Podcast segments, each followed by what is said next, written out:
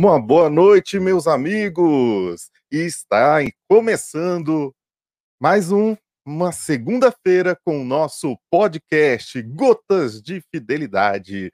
Sejam todos bem-vindos! Hoje, com muitas novidades, todo layout modificado, todo novo e também muita coisa boa para vocês. Lembrando que nós já passamos uma semana bem juntos, não foi?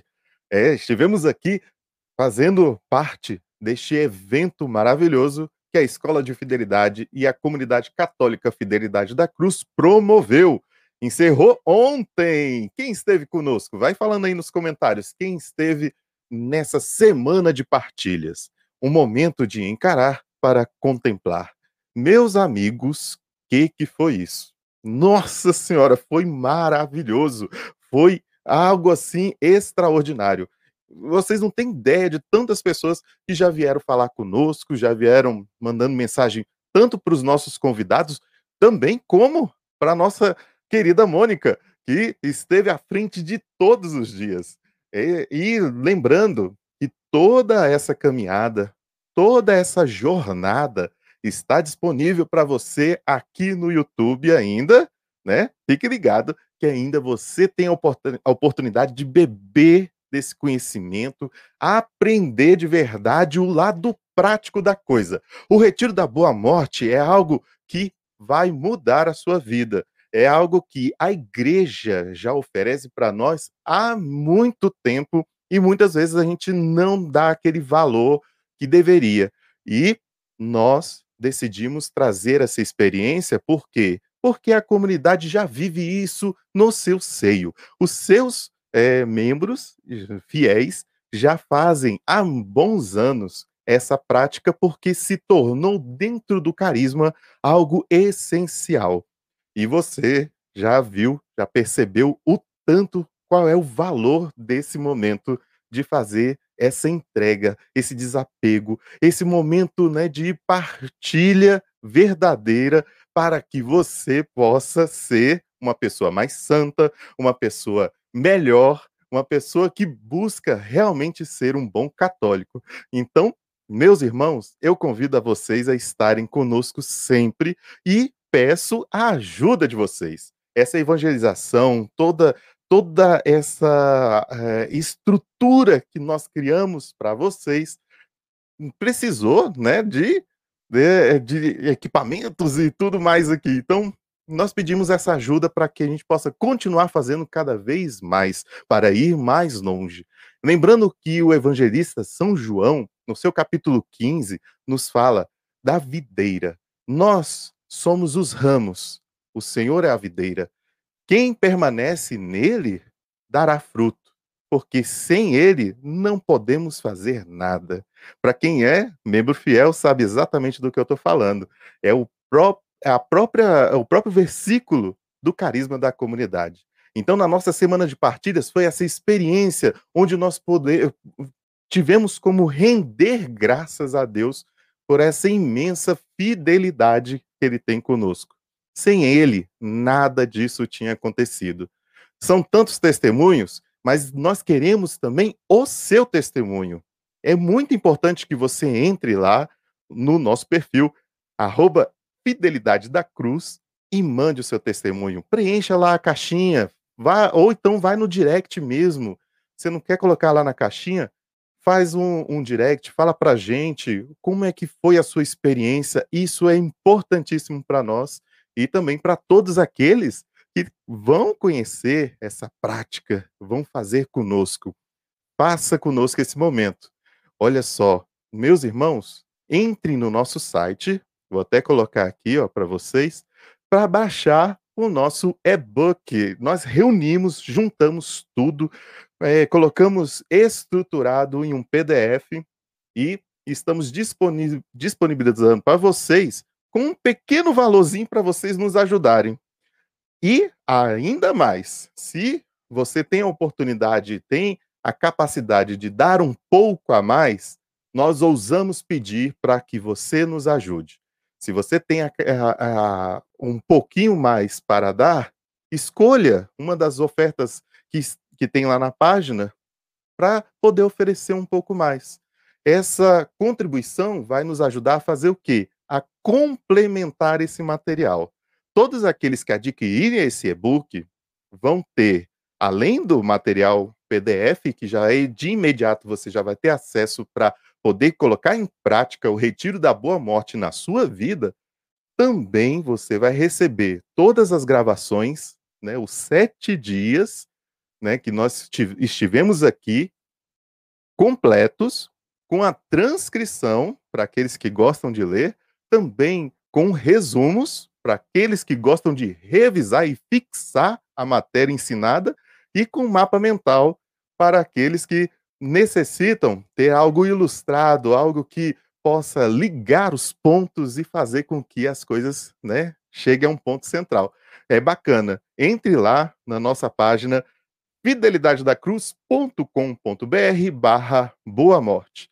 E aqui você vai poder contribuir, fazer esse, essa pequena doação para a gente e ajudar a montar todo esse esquema. Tá aqui, né? A última live você pode assistir, uh, foi, foi fenomenal, como diria o Henrique depois, né, de ter levado uma chamativa da Mônica.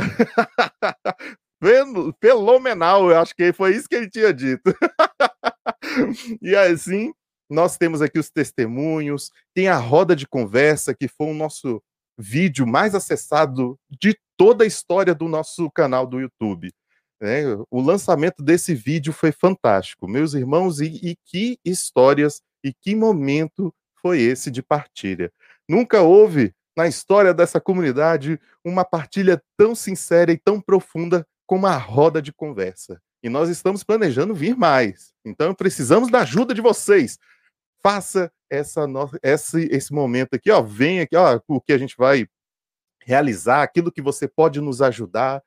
Basta você entrar, fazer a sua doação aqui e ajudar a gente. Amém? Quem é que está aí online aí conosco? Vamos, vamos dar uma boa noite aí para a galera.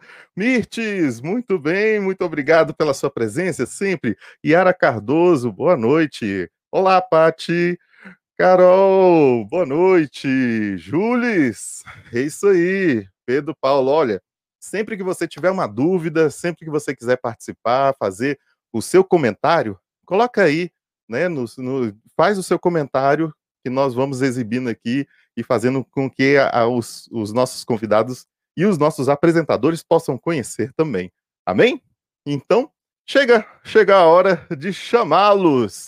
Cadê o nosso irmão Henrique Fernandes? E cadê o nosso amigo Felipe Homero? Ué, o Felipe sumiu! Felipe, Felipe tá indisposto, Felipe tá parecendo um cachorro que caiu da mudança.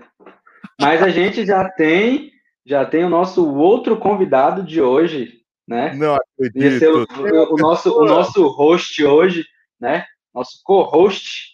Oh, oh, oh. Antes aqui, boa noite, nosso Opa, querido. Boa noite.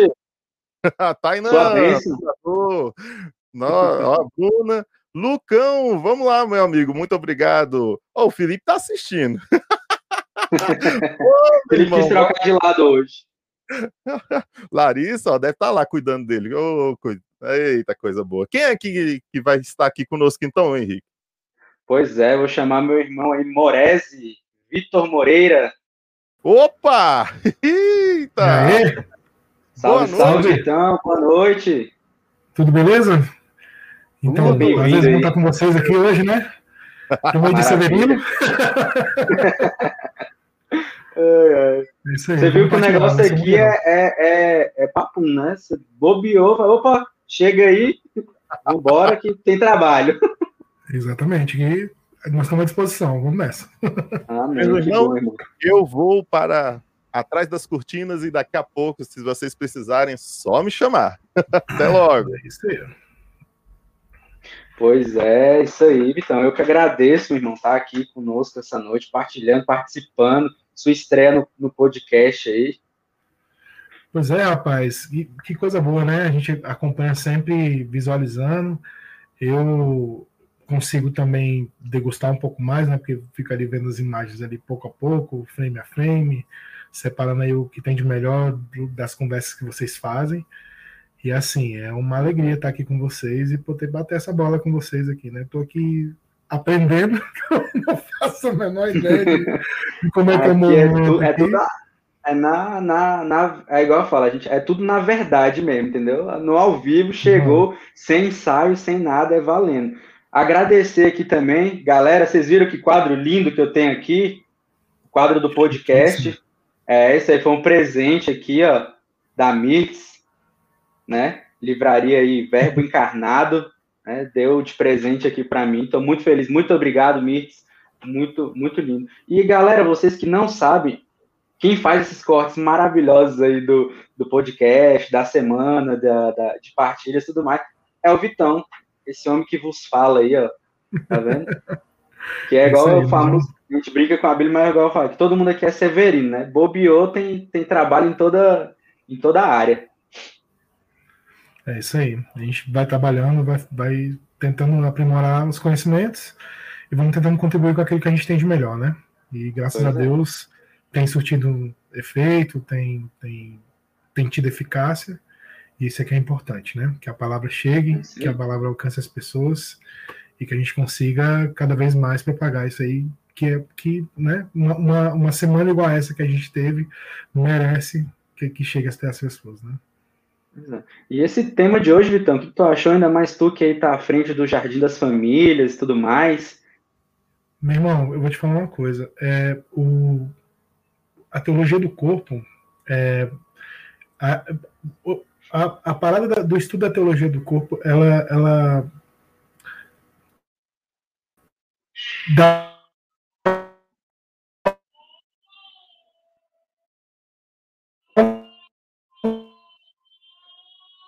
sabor pra gente todos em relação. Ah, voltei. pois é, tá todo um sabor especial, né, pra gente de como, como tratar, como, como saber como valorizar e não só tratar as pessoas como, tipo a, o, a tal da objetificação que, que as pessoas tanto tratam no meio secular, quando ela tem um sentido e uma conotação de Deus, ela fica toda especial, ela fica, ela ganha um sabor diferente.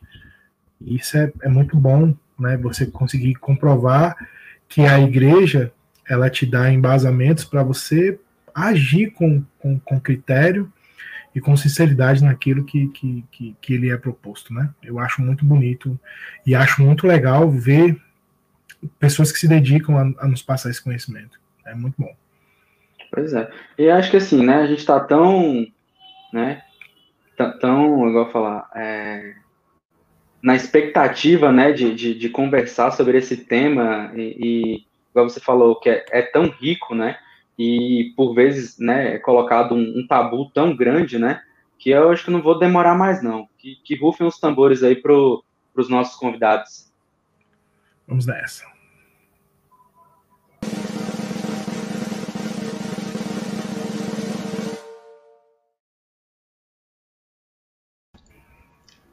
Nossa, que coisa chique! Boa noite, Marcelo. Boa, Boa noite, noite, Viane. Boa noite, pessoal. Prazer imenso estar com vocês aqui essa noite. Agradecemos já terem aceitado o convite da gente estar batendo esse papo hoje. Sempre um prazer, uma honra poder e uma responsabilidade, né, muito grande para falar sobre a teologia do corpo, né? Muito obrigada pela pelo carinho, né, pela oportunidade também de nós podermos estar aqui partilhando um pouquinho daquilo que nós vivemos, né, procuramos viver e estudamos aí desde 2009, né? Nós sempre agradecemos, né, nós que agradecemos a oportunidade, né, que vocês estão nos dando e para a gente é sempre uma alegria poder ter esses momentos de partilha, de bate-papo. Então, muito obrigado mais uma vez, tá bom? Pois é, a gente está falando aqui de Brasília, com vocês aí do interior de, de São Paulo, São né? Paulo. Fazendo essa ponte aí formativa. E assim, é, provavelmente aqui em Brasília, né, o pessoal talvez não, não conheçam, vocês ainda conhecem bastante o tema teologia do corpo, mas não conhecem vocês, né? Que vocês possam se apresentar. Quem, quem, quem é Viviane Marcelo? Pode começar, meu bem. Bom, é, nós então somos casados, né, há 15 anos, mas antes do casamento, né, vamos fazer cronológico, né? Eu, eu era um católico, né, de nasci numa família cristã, meus pais sempre participaram da renovação. Eu, eu conheci o Padre Jonas de, desde criança, que minha mãe assistia, né? Desde a época que ele gravava pedacinhos na, na Bandeirantes, sabe? E cresci nesse contexto católico, né? Canção Nova e tudo mais, né? Mas nunca, nunca eu via, mas eu nunca, assim, não achava ruim, mas nunca tinha interesse, tá? E sempre ia na missa, como um bom católico de, de carteirinha, né? Picava o cartão lá todo domingo. E, e aí a gente se conheceu, né? A Viviane tem uma, uma história diferente. E nos conhecemos os dois com as nossas marcas, né? Da nossa história, né? Porque ninguém nos contou dessas belezas da igreja, mesmo eu que estava dentro lá da igreja, literalmente, né? Assim, é, enfim, não sei o que faltou, né? Mas não, não chegava muitas coisas para nós, né? Então a gente foi crescendo com essas marcas, mas graças a Deus, né? Nós nos encontramos, nós nos casamos e depois de um tempo pouco tempo, graças a Deus, né, nós nos convertemos para valer. E depois de dois anos nós conhecemos essa pérola, né, esse tesouro. Um dos tesouros da igreja, né? Que é a teologia do corpo. E aquilo ali transformou a, a nossa história. É, a nossa vontade, né? Nossa vontade foi transformada. A, a nossa prioridade passou a ser Claro, isso é muito gradativo, né? Não é uma coisa de um dia para o outro. Mas iniciou então um processo na nossa história e a gente foi então aos poucos, né, é, dando esses passos para tentar conhecer mais e enfim aí a gente é, encontrou um pessoal hoje então a gente a gente responde pelo site né teologiadocorpo.com.br é um site simples mas tem muito conteúdo bom lá e nós estamos aqui, né? É, eu trabalho, tá? Eu sou, eu sou analista de TI, trabalho com tecnologia da informação. É, nós não ficamos o tempo todo estudando isso ainda, né? Mas se Deus quiser, um dia nós nos dedicaremos totalmente. E Deus nos levou para esse apostolado, gente, e nos levou para muitos lugares assim inimagináveis. E nos levou hoje para a comunidade de vocês, para nós estarmos aqui batendo esse papo, tá? Agora a Viviane fala um pouco também, né, para a gente complementar aí. Pois é. Bom, eu sou dona de casa, né? Sou formada em administração de empresas. Em 2012, né, eu me tornei instrutora do método de ovulação Billings, né? Sou instrutora do método natural é, por conta do método natural, né, eu fui fazer uma especialização em aconselhamento para ter um, uma bagagem um pouco melhor para conseguir ajudar os casais, né? Aqueles que não queriam ter filhos de jeito nenhum e aqueles que queriam ter filho de qualquer jeito. Então a gente está sempre num 880 nessa, nessa briga, né?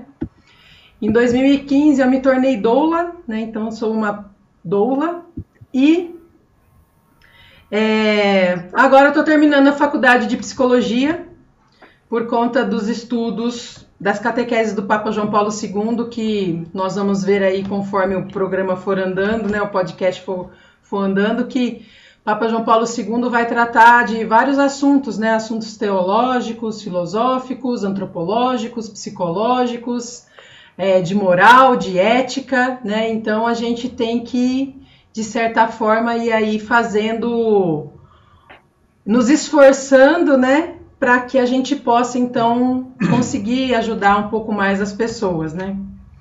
Então, Marcelo também foi fazer Esqueci filosofia, falar, né? É. Marcelo tá, também está terminando filosofia. Por conta do assunto. Por né? conta da teologia do corpo, né? Então, hoje eu não me dedico totalmente à teologia do corpo por causa das, das mulheres e dos casais que eu instruo é, da faculdade, que toma um tempo, né, um, um grande tempo, uhum. mas que em breve a gente realmente possa estar aí totalmente dedicados, né?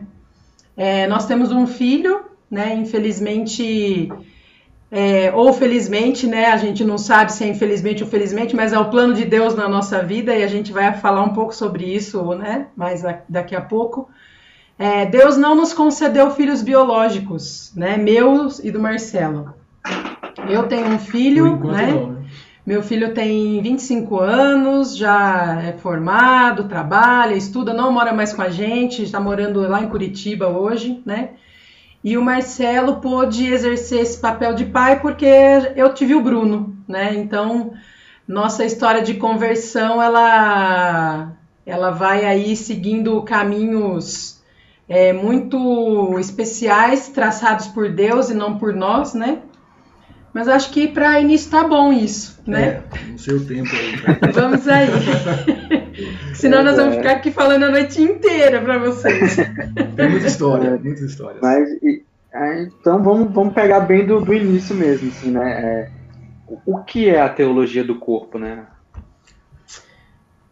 Certo. Meu, então. Essa pergunta, ela é Essa pergunta ela é desafiadora, porque, porque assim, assim, quanto tempo você vai me dar para responder? Resumir isso daqui, né, numa, numa resposta, não é tão fácil, né?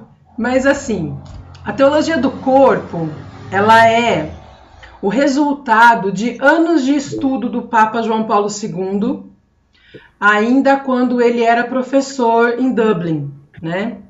Uhum. É, Papa João Paulo II, a Teologia do Corpo seria um terceiro livro que o, que o cardeal Karol Wojtyla lançaria. Em primeiro lugar, ele lançou um livro que se chama Amor e Responsabilidade. Muitos livros, viu, gente? Muitos livros. Amor e Responsabilidade. Depois de Amor e Responsabilidade, ele lançou um livro que se chama Pessoa e Ato, que está por aqui em algum lugar.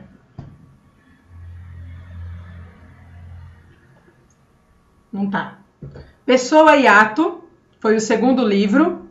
E o terceiro livro seria a Teologia do Corpo. Só que quando ele foi lançado, estava no meio dos escritos da Teologia do Corpo, ele foi eleito Papa. E aí então nós tivemos a Teologia do Corpo sendo ensinada para nós como catequeses nas quartas-feiras as audiências, né, as famosas audiências de quarta-feira, onde os papas, então, nos ensinam pastoralmente como sermos fiéis. Uhum. E por que que o Papa resolveu escrever a teologia do corpo? Porque um outro Papa, lá em 1968, escreveu uma encíclica muito pequenininha, muito fininha, né, que foi lançada no dia 25 de julho de 1968, que se chama Humani Vitae. E essa encíclica Humani Vitae, ela é uma das encíclicas mais desobedecidas na história da igreja, vamos dizer assim, né? Porque quando a gente para para conversar com as pessoas e explicar sobre a teologia do corpo, a gente tenta explicar que a teologia do corpo surgiu justamente daqui, né? O Papa João Paulo II, ele aceita a exortação de Paulo VI para que os padres, os bispos e os leigos pudessem ensinar pastoralmente o que estava inserido aqui na encíclica Humani Vitae, né? Porque a encíclica Humani Vitae ela vem tratar sobre a regulação da natalidade. E aí o Papa então com todos os estudos, né? Porque se a gente for parar para pensar no Papa João Paulo II, ele era um homem completo. Ele era um filósofo, ele era um teólogo, professor de, bioética, professor de ética, professor de moral e um artista. Então ele tinha ali nele uma possibilidade de fazer isso e de fazer de uma maneira sensacional, que foi o que ele fez. E para isso então ele escreveu as catequeses da teologia do corpo. Então, as catequeses da teologia do corpo são uma forma pastoral de ensinar a nós, cristãos católicos, isso é importante, né? Cristãos católicos, o motivo de entender e de estudar a encíclica Humani Vitae. E aí ele vai então fazer o quê? ele vai criar toda uma possibilidade de ensinar como que nós cristãos, solteiros ou casados, isso é muito importante, porque essa missão da paternidade não é só é, para os casais, né? Isso é importante. A paternidade e a maternidade ela vai ser exercida tanto por cristãos, por, por casados, quanto por solteiros, né? É, o Abílio tá mandando aqui, né, uma, uma, uma nossa conversas particulares. Sim, né? O Papa João Paulo II escreveu, né? Ele era várias obras, várias na verdade, obras, é. né? A loja de Ourives é uma delas, né? Que a comunidade Shalom aí, outras comunidades também representam, né? E tá voltando agora, né? Com uma força muito grande a loja de Ourives aí traduzida para nós, né? Então nós temos aí uma possibilidade muito grande. Então a teologia do corpo ela surge nesse contexto de o Papa João Paulo II querer ensinar pastoralmente o que continha na encíclica Humani Vitae, e ele faz isso, né? Só que para a teologia do corpo especificamente, o Papa João Paulo II vai pegar dois aspectos da Humani Vitae. O aspecto do sentido do matrimônio, o sentido unitivo e o sentido procriativo do matrimônio. Isso é importante por quê? Porque o Papa João Paulo II ele não vai explicar a Humani Vitae. Ele vai fazer com que nós cristãos, entendamos o sentido último da nossa existência. Então ele vai. E aí é, é a pergunta, né? Quem é o homem? O que, que nós estamos fazendo aqui? De onde nós viemos? O que nós estamos fazendo aqui? Para onde nós iremos? Este é o itinerário que o Papa João Paulo II traça com as catequeses da teologia do corpo.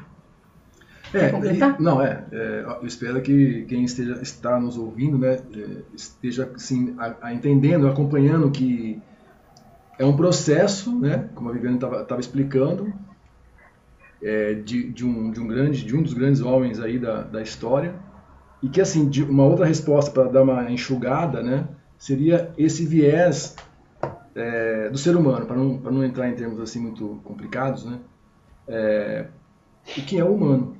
Por, por quê? Porque quando o Papa, o Papa Paulo VI escreveu a Vitae, apesar de ter ali traços dessas respostas, a, o que o homem contemporâneo buscou, né, e a filosofia disseminou, fuzilou, né, lançou muitas bombas aí, que até hoje está explodindo ainda, né, foi a questão do humano. O que é o humano? Né? Então a filosofia tentou explicar isso, mas tem N respostas, mas essa, essa, pergunta está tá em aberto ainda. Mas o Papa traz então esse argumento forte para dar sentido para o nosso ser e existir, tá? Ele não quis fazer todo um, ele não, ele não esgotou o assunto do humano. Ele fala isso lá, lá no final, Sim. né? Mas ele trouxe pelo menos a essência, é. né? E isso acontece através do nosso corpo. Não é uma distinção, né, de corpo e alma, né? Só para deixar claro, isso nós sabemos que nós somos um composto, né? Corpo e alma. Né? Uma coisa não está separada da outra. Tanto é que ele fala em algum momento também, né? quando a gente fala do corpo, porque né, alguém está vendo a minha alma aqui, por exemplo? Nesse momento, né? Não, né? Acho que não. Alguém está vendo, será? Espero que não, amor. Né? Mas eu estou falando, eu estou agindo, eu estou me, eu tô me expressando, então existe um princípio aqui, né? Vital, que nós sabemos que é, que é, que é atemporal, que, enfim, né? Então, é, nós temos assim, tentando enxugar, né, essa contribuição de dizer para nós claramente, né, qual é o sentido do nosso ser existir. Por isso, teologia do corpo, quer dizer, é, além de explicar, porque nós somos imagens e semelhanças de Deus, não é isso? Então, por isso que é teologia, porque nós nós revelamos algo do divino. divino. Ele vai falar isso. Então, então teologia é estudo de Deus, teologia de Deus, teologia, estudo de Deus através do corpo. Mas não estudo fisiológico, biológico. Até poderia, ele também abre uma, um leque aí, né? Mas ele só abre um leque. É. ele quer desvendar essa questão, é, ele, quer, ele quer mostrar que na, na imagem e semelhança de Deus, nós estamos aqui através, com, através do nosso corpo. da, nas diferenças e nas complementaridades. Exato. Tra trazendo pro, pro viés assim, né, é, artístico, é, é, como né, São João Paulo II nos convida a, a, a descobrir a beleza contida né, por, por trás do, do corpo humano, digamos assim, né? Isso, né? É enxergar exatamente. no corpo humano uma obra de, como se fosse uma escultura, né? Uma obra de Isso. arte onde Deus, como autor, né, como o, artista, o escultor, deixa a assinatura em cada um de nós, né? Isso. João Paulo II, ele vai nos convidar à contemplação. Ele diz, é, a, nós temos é, vários livros, né, de várias pessoas aqui, mas em especial, né, o, o professor, é, o professor não, o padre, pa, padre João Paulo Pimentel, ele diz que na contemplação, né, é onde nós podemos verdadeiramente, e outra, na contemplação de tudo, né? Nós, seres humanos, estamos perdendo a sensibilidade da contemplação. Porque quando nós paramos para contemplar a natureza, nós estamos contemplando a Deus e nós estamos louvando a Deus.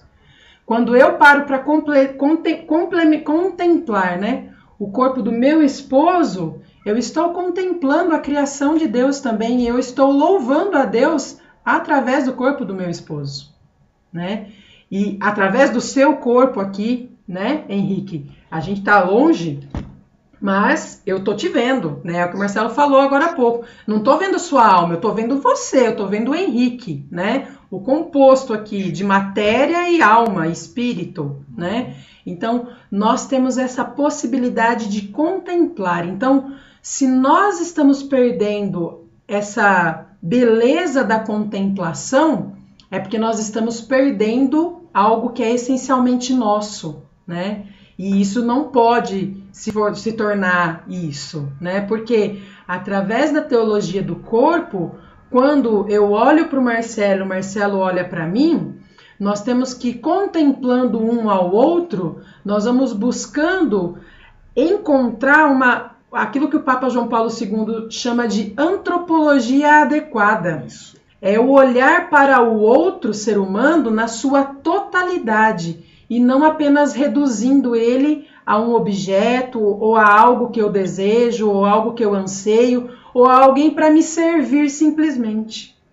Né? Então nós vamos buscando essa possibilidade de encontrar essa antropologia adequada para que a gente não reduza o outro ser humano a simplesmente a, algo, a um instrumental ou a um mecanismo que eu utilizo para minha própria objeto. satisfação. Objeto, no caso, né? Que, que é justamente, né? o nosso corpo, ele, ele é, é um complementar, né? É por meio do, do nosso corpo que, é trans, que você consegue ver aquilo que, que é invisível, né? Digamos assim, é, foi isso, é o modo é o modo como é capaz de tornar visível o invisível, né? o espiritual, e o divino, né? O divino. Trazer essa realidade mesmo visível ao, aos olhos humanos, né? Esse mistério que é a, a criação, né?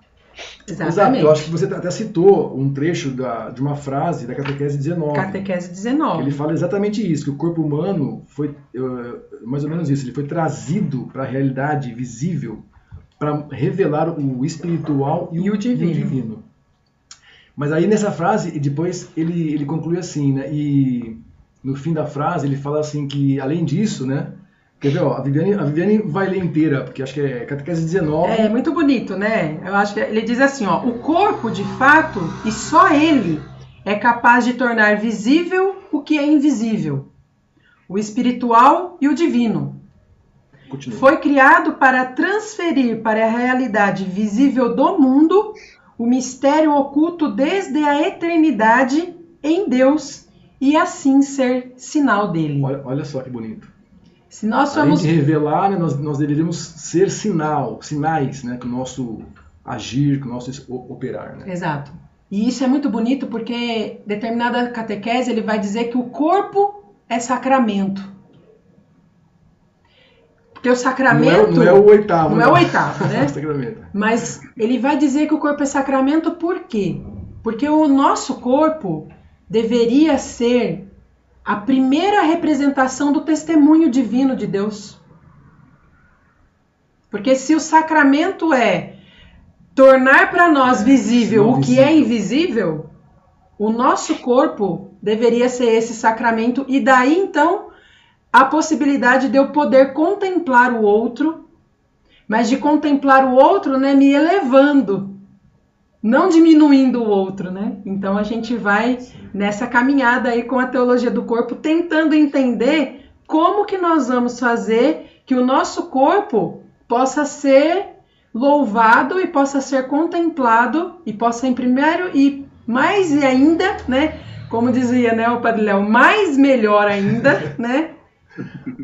Ser testemunha, o protótipo. Papa João Paulo II vai dizer que o nosso corpo é o protótipo.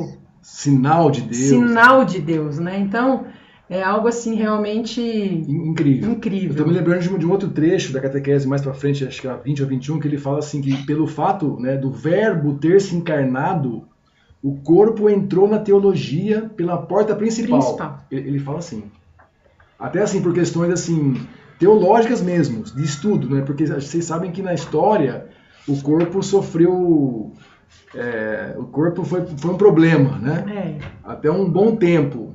Não só lá atrás, não, né? É, faz pouco tempo também, não é verdade? Então parece que ele quer reafirmar, né? Que o, porque quando ele fala isso, o corpo entrou na teologia, eu diria, pela porta principal, ele, tá, ele não está só ressaltando a importância do corpo, ele está trazendo para dentro da teologia. Entende? E, e, e é, é muito assim, porque hoje a gente está numa sociedade totalmente hedonista, né? que tudo hum. que nos ensina é uma busca desenfreada pelo prazer, né? E que o prazer é o ápice máximo, né? Do, do que a gente pode. Viva pelo prazer, viva por prazer, tudo é prazer, prazer, prazer, prazer, né?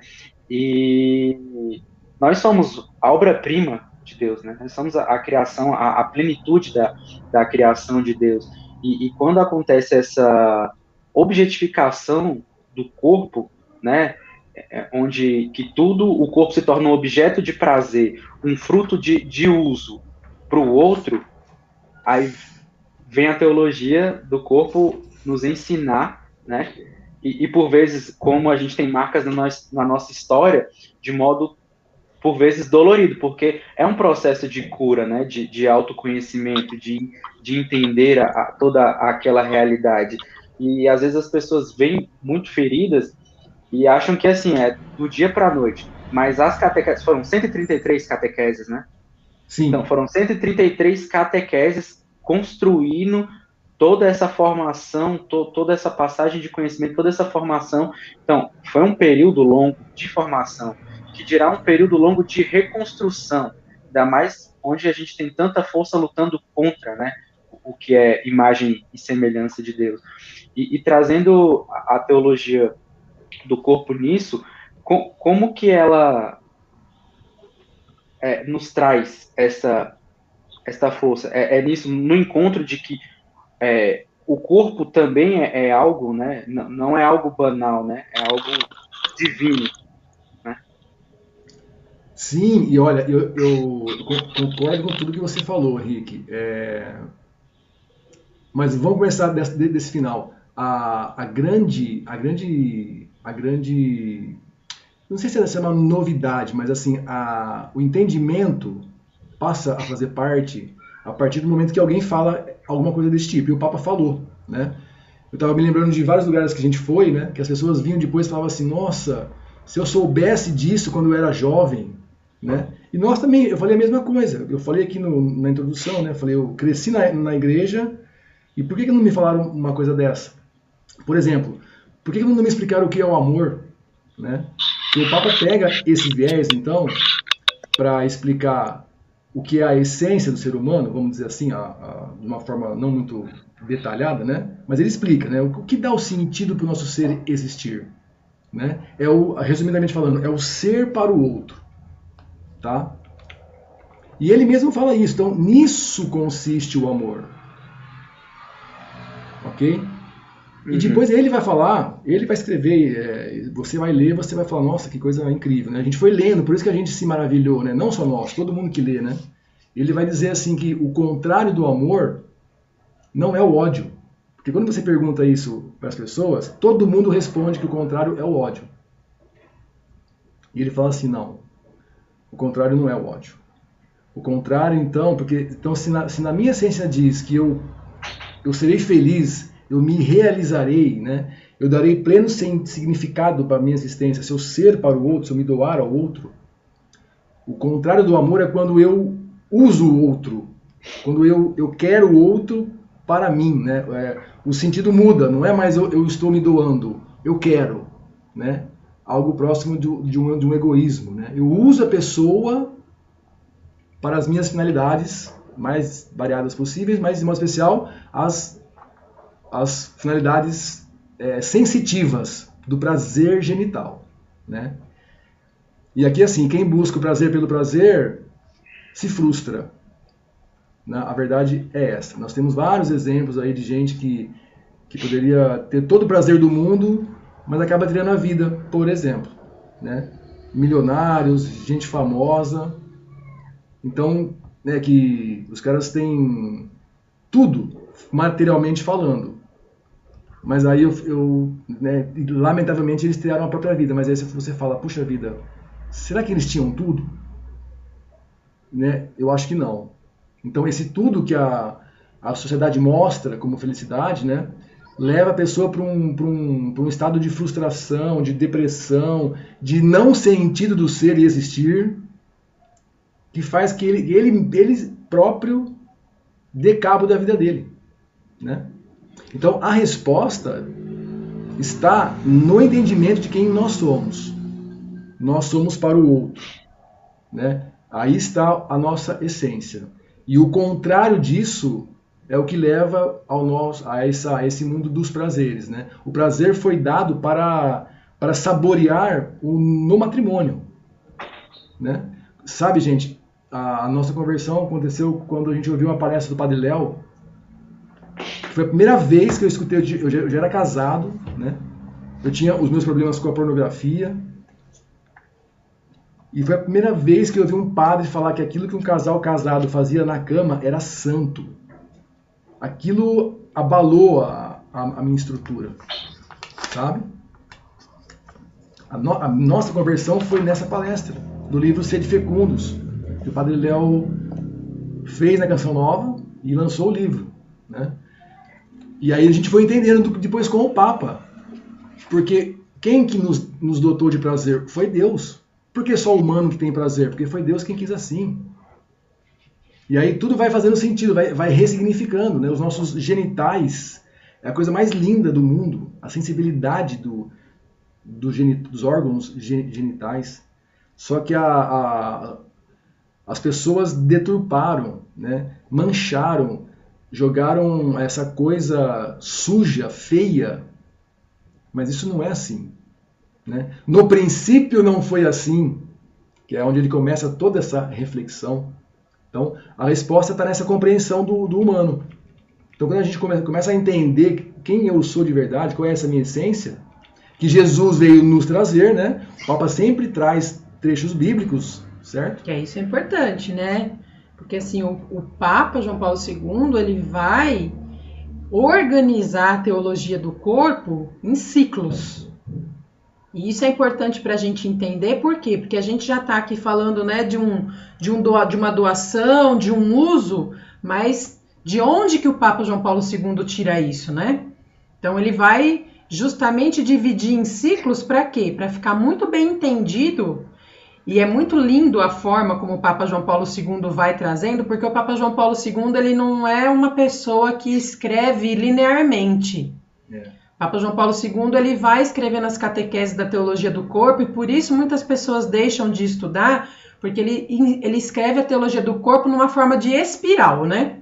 Então ele começa de um assunto, ele vai para outro, aí ele volta, dá toda uma volta, ele volta naquele assunto de novo uhum. e assim ele vai. Até ele conseguir fazer o quê? Com que a pessoa entenda perfeitamente o que ele está falando. Então, para nós aqui, agora que o Marcelo falou, né, ah, lá no princípio não foi assim, né? E de que princípio é esse que o Papa está falando? Justamente do princípio de Gênesis. Gênesis, né? A criação. A criação. Deus né? criou e disse que era bom, né? Exato. E, a, e ali, o que, que ele mostra para nós? Que nós sabemos, né, todos conhecemos o pecado original. Não é verdade? Quem não conhece o pecado original?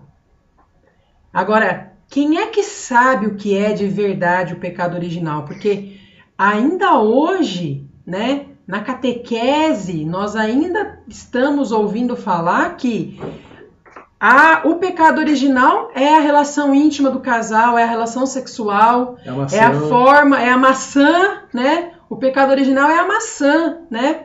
Pera lá, né? A gente já está aí vivendo numa, numa, numa possibilidade agora de maduros na fé, não é verdade? Então a gente tem que começar a entender isso. Então o Papa vai dividindo isso e lá em Gênesis o Papa vai trazer uma coisa muito importante. O pecado aconteceu? Sim. O pecado aconteceu. Adão e Eva, sim, pecaram, né? Não obedeceram à voz de Deus. Não obedeceram, não foi nenhuma ordem de Deus. Não, não obedeceram a proposta de Deus. Porque eu, eu gosto de dizer isso, né? A Igreja Católica ela não impõe, ela propõe. Então, assim, se eu estou aqui, né, como um membro da Igreja Católica, batizada, crismada, sac sacramentada com o sacramento do matrimônio, e eu não, não quero aderir a essa proposta, então eu preciso rever toda a minha vida. E o Papa, então, ele vai ensinar para nós o quê? Que teve o pecado original. Houve uma desobediência, houve um afastamento do meu coração do coração de Deus. Não foi Deus que se afastou de mim, mas que lá naquele Gênesis houve um projeto original, querido por Deus, querido do coração de Deus, querido do coração da Santíssima Trindade, e que existiu e que foi real. Antes do pecado. Antes do pecado original.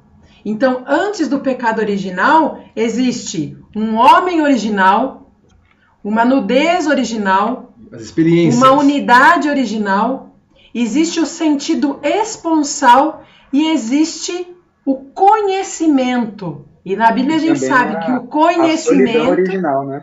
Isso. E a não isso. vergonha, né? E a não vergonha, porque aí tá, tá tudo, tudo junto, mas a solidão original né, de, daquele homem original, ela é importante para nós aqui. Porque para aquelas, para aquele início original, esse ponto da procriação é importante do conhecimento. Porque a gente sabe que na Bíblia, quando lá no Antigo Testamento fala Adão conheceu Eva, é porque Adão e Eva tiveram uma relação sexual. Eles tiveram a união dos seus corpos. Aquilo era querido por Deus. Deus quis aquilo para o ser humano e junto com aquilo, com esse processo de unidade, porque em primeiro lugar é um sentido de unidade maior entre aquele casal, a procriação, a geração dos filhos e a fecundidade. Então, falar que o prazer é o pecado, não nós vamos ter o quê? Um ato pecaminoso que gera prazer. Aí a gente concorda. Mas dizer que quando o ato sexual lá naquele momento criado por Deus era algo que é pecado, não. O pecado foi justamente porque lá naquele momento do, da origem eu olharia para o meu marido e eu não queria utilizar o corpo do meu marido para o meu prazer. Lá naquele momento eu iria doar o meu corpo ao meu marido. Essa é a diferença. E aí, quando o pecado entra no mundo, o que, que acontece? Aí eu deixo de olhar para o meu marido como aquele ser a ser contemplado, para eu olhar para ele agora e utilizar o corpo do meu marido para o meu prazer. Essa é a grande coisa. Então, eu saio de um, de uma coisa belíssima de contemplação e de doação, de entrega, e começo a querer possuir para o meu prazer. E eu vou reduzindo, né, toda essa beleza. Eu vou reduzindo, reduzindo, reduzindo. e hoje nós temos um aquilo areia, né? que traz para toda a sociedade, que é simplesmente a genitalidade. É, e, e é, assim, até puxar com o Vitor, que tem mais tempo de casado que eu, né? É, na minha, assim, sou novo ainda, né? Tô, tô me encaminhando aí para os meus 28 anos. se eu errar, se eu errar, minha esposa pega e sobe aqui dizendo que, é, que eu tô errando a idade, né? E às vezes quando eu faço aniversário, eu demoro a fazer essa transição de, de idade. Você, se, você Mas... se apruma aí, rapaz. Nós somos igual, Eu também erro meu aniversário de vez em quando. Aí, tá vendo? E para mim, no, no início, devido eu ter provado da, da questão do sexo muito cedo, ter, ter, essa ferida na minha sexualidade muito cedo, entender toda essa essa questão, né, de ah, da vivência da castidade, de da pureza, do porquê, né, de, de tudo isso, entender tudo isso dentro do, do casamento. E aí até no retiro da nossa comunidade, Vitão, ah, foi no no retiro para casais, porque eu nem era da comunidade ainda, mas eu, eu fui fazer, e aí numa das pregações, se eu não me engano, era o, era o Tai, Tainan, nosso fundador, estava pregando justamente né, sobre essa questão da, da unidade, né? Porque o homem ele foi feito para a mulher, né? E a mulher foi feita para o homem e os dois foram feitos para se unir essa união em Deus, né? E aí as coisas foram começando a, a, a, eu a cair a ficha e e eu tinha muito dessa resposta de falar assim, cara, mas não, não foi Deus que criou? Por que, que tá errado? Por que, que tem que esperar? Por que, que não pode isso? Por que, que não pode aquilo?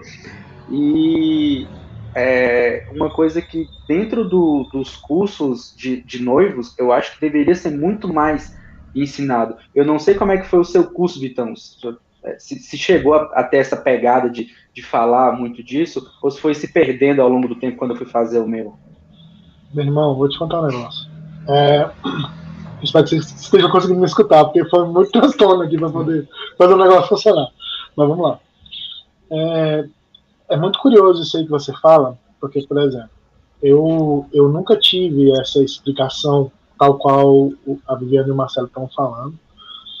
Isso daí foram coisas que a gente foi adquirindo com o tempo, até mesmo dentro da própria comunidade, né? Porque nem a, a, a igreja, a, a, igreja com a formação que as pessoas tinham, com a catequese assim muito pobre que a gente fez, que muitas vezes os próprios catequistas não eram preparados, que tinha um tempo muito limitado, você tinha que condensar uma crisma em sete, oito meses, nove, né? Então era uma coisa assim muito doida. Eu cheguei a ouvir de uma, de uma formação para noivos, que foi a minha formação para noivos, que o, os noivos precisavam de um tempo de privacidade, deveriam ir para um motel, sabe, coisas desse tipo, entende? E aí, é, aproveitando essa deixa, porque a gente, a gente traz feridas disso, e feridas de sofrimento, de coisas que a gente às vezes tenta, tenta se livrar, e algumas delas a gente carrega marcas até hoje. Porque, por exemplo, é, é o, o, o, o lance de ter perdido a virgindade muito cedo, que traz consigo o, o, lance da promiscuidade dentro do relacionamento, que por sua vez leva a pornografia, que leva a masturbação, e são vínculos que para desfazer foram é, muito tempo de insistência, são coisas que são gatilhos que se você dá mole, você reativa isso dentro de você. Porque são coisas que se você de fato não vigia e não ora, você retoma. Entende?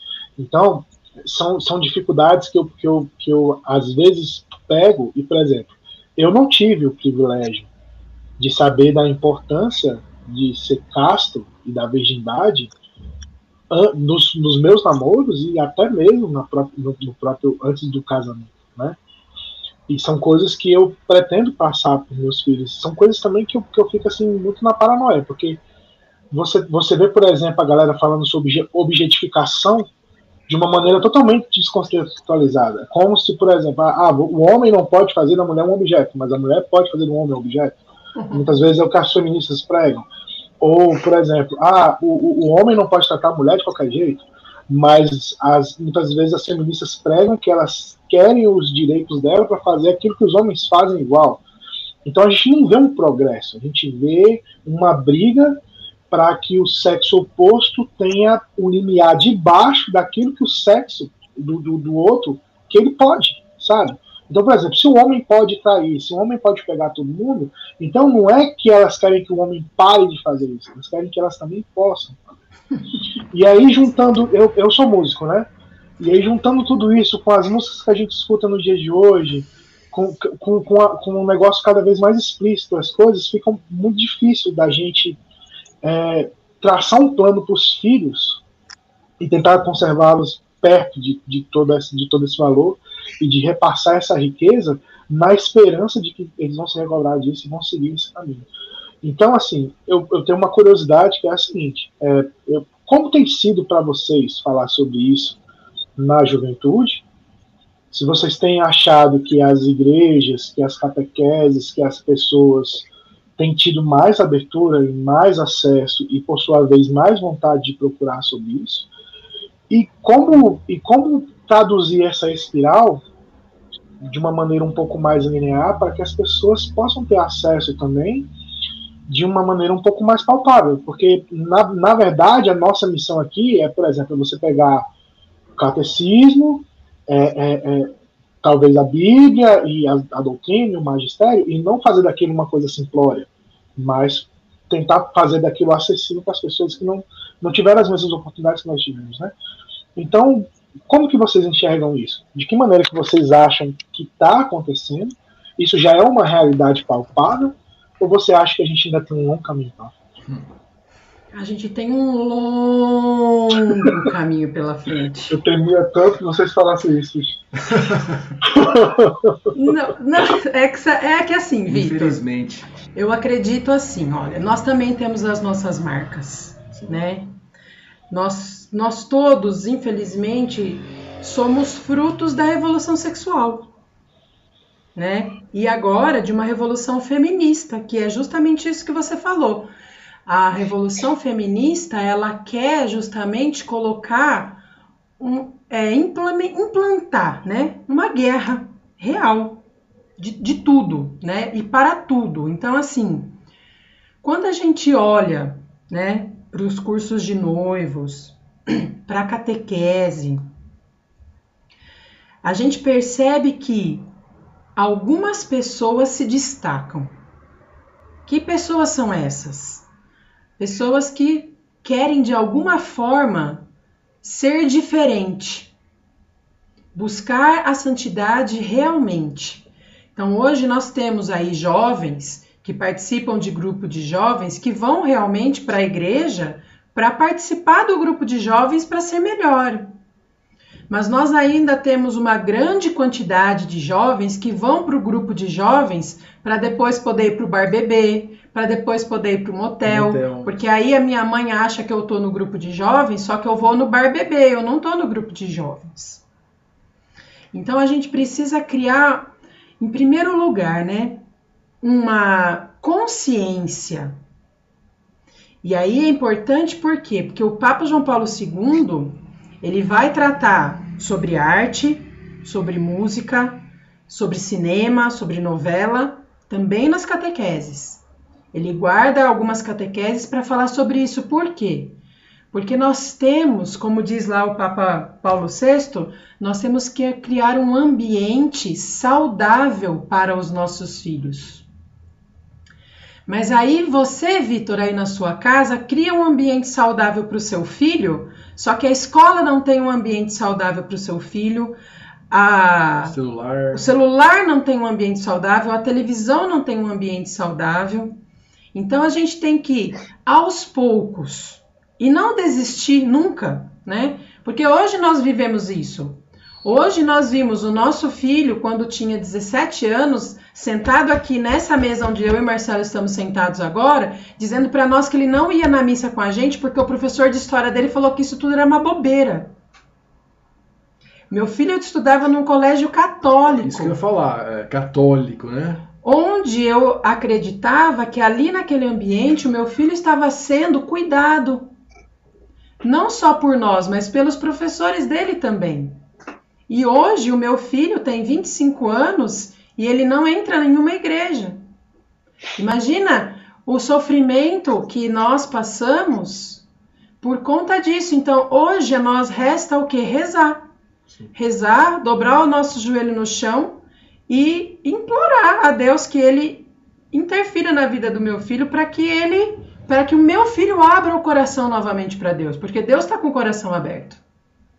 Então, a forma como hoje as coisas estão sendo orquestradas na sociedade para tirar a autoridade de pai, tirar a autoridade de professor, não é uma coisa para que a gente é, simplesmente é, seja né, a, a, as palavras usadas na mídia, né, opressores, né, não, não é isso. Mas que a gente volte a ter pessoas que dão comando, porque a sociedade que fica abandonada, né, uma casa que não tem um pai e uma mãe que dê ordem, vira um caos. Mas quando eu coloco ordem, o meu filho vai dizer para a professora na escola, vai falar, vai falar para mim, a gente ouviu outro dia um casal falando para nós, né, que meu filho falou que ia chamar a polícia, porque eu disse para ele que eu ia dar um tapa no bumbum dele, né? Então a gente está perdendo. Então o que, que nós temos que fazer? Tentar resgatar esses pequenos valores. Então, aí dentro da sua casa, sim, você tem que lutar. E a luta não é uma luta honesta, Vitor.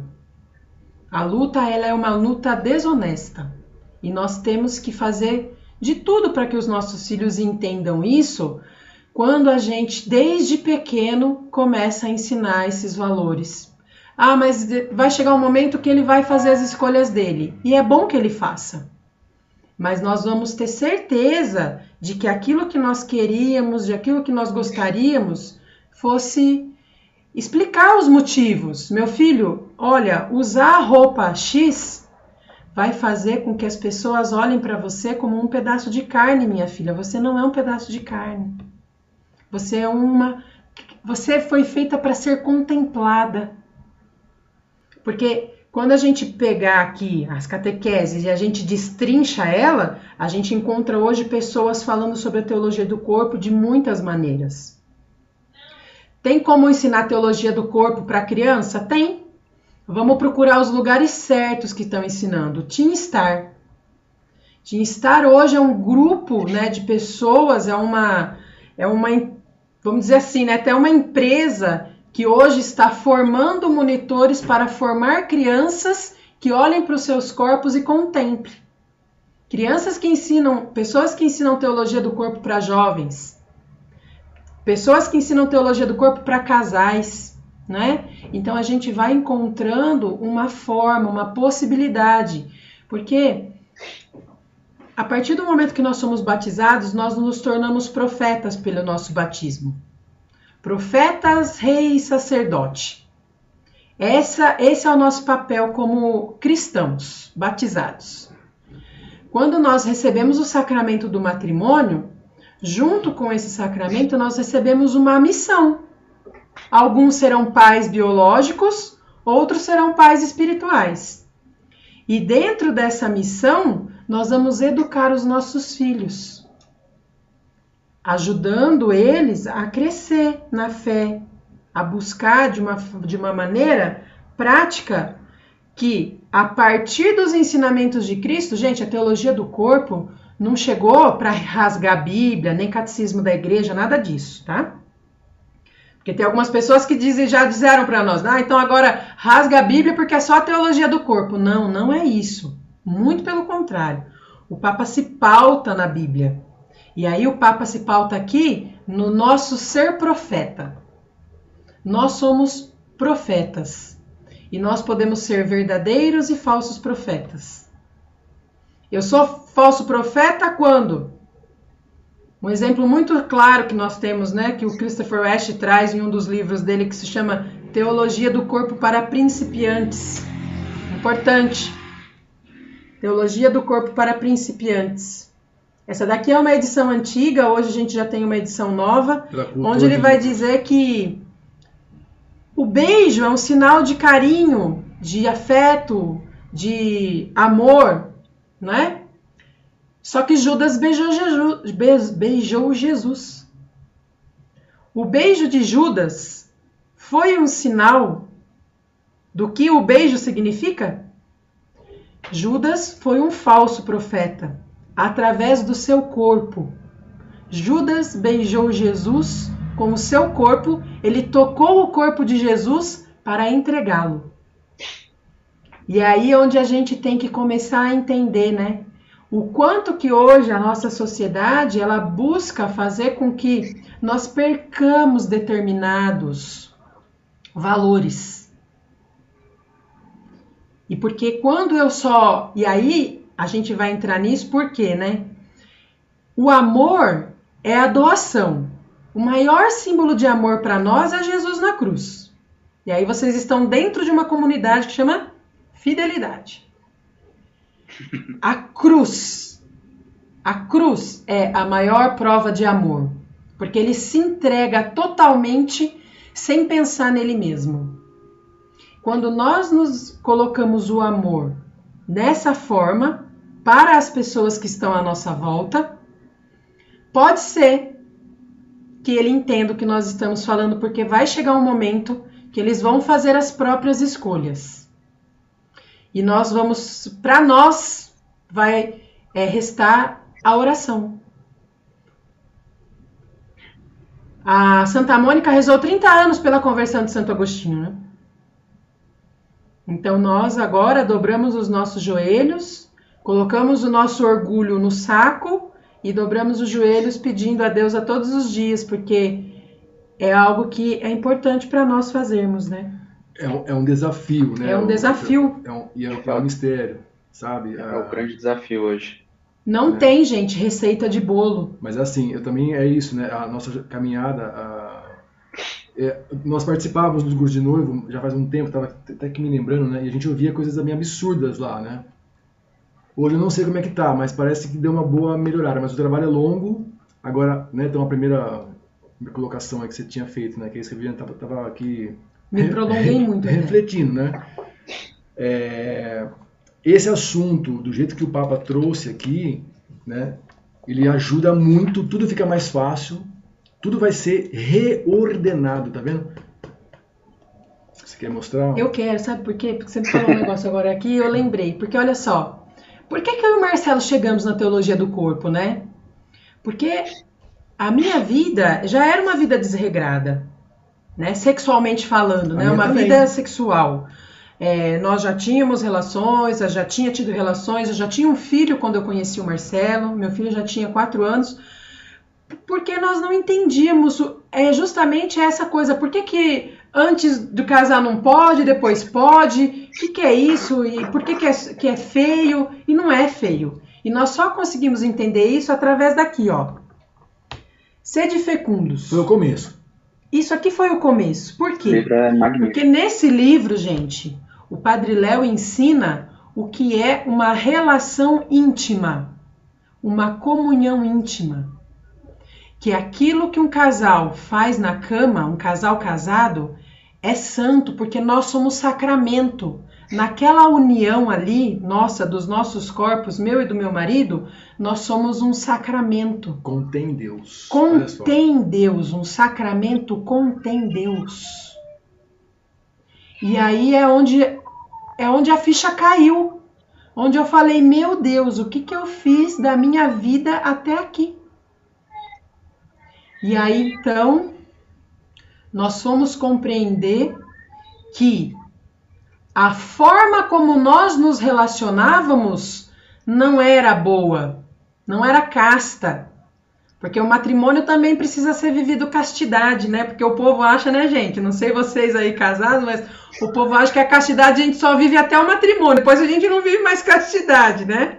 E, e é até então... bom você então falar isso, que, que justamente você pega com essa questão da revolução sexual, você vê toda essa desconstrução, né?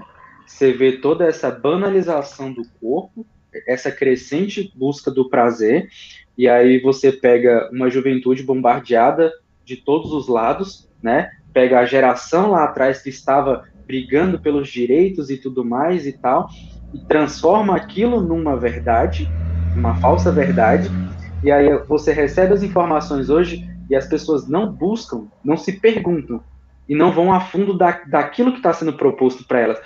Qual é a verdade disso aí? O que, que é isso aí realmente? Por que, que as coisas são, são assim? E as pessoas não se questionam, elas vão engolindo aquilo ali e transformando aquilo na verdade. Porque, é, até mudando assim, não tem como falar de teologia do corpo não falar de estudo, né?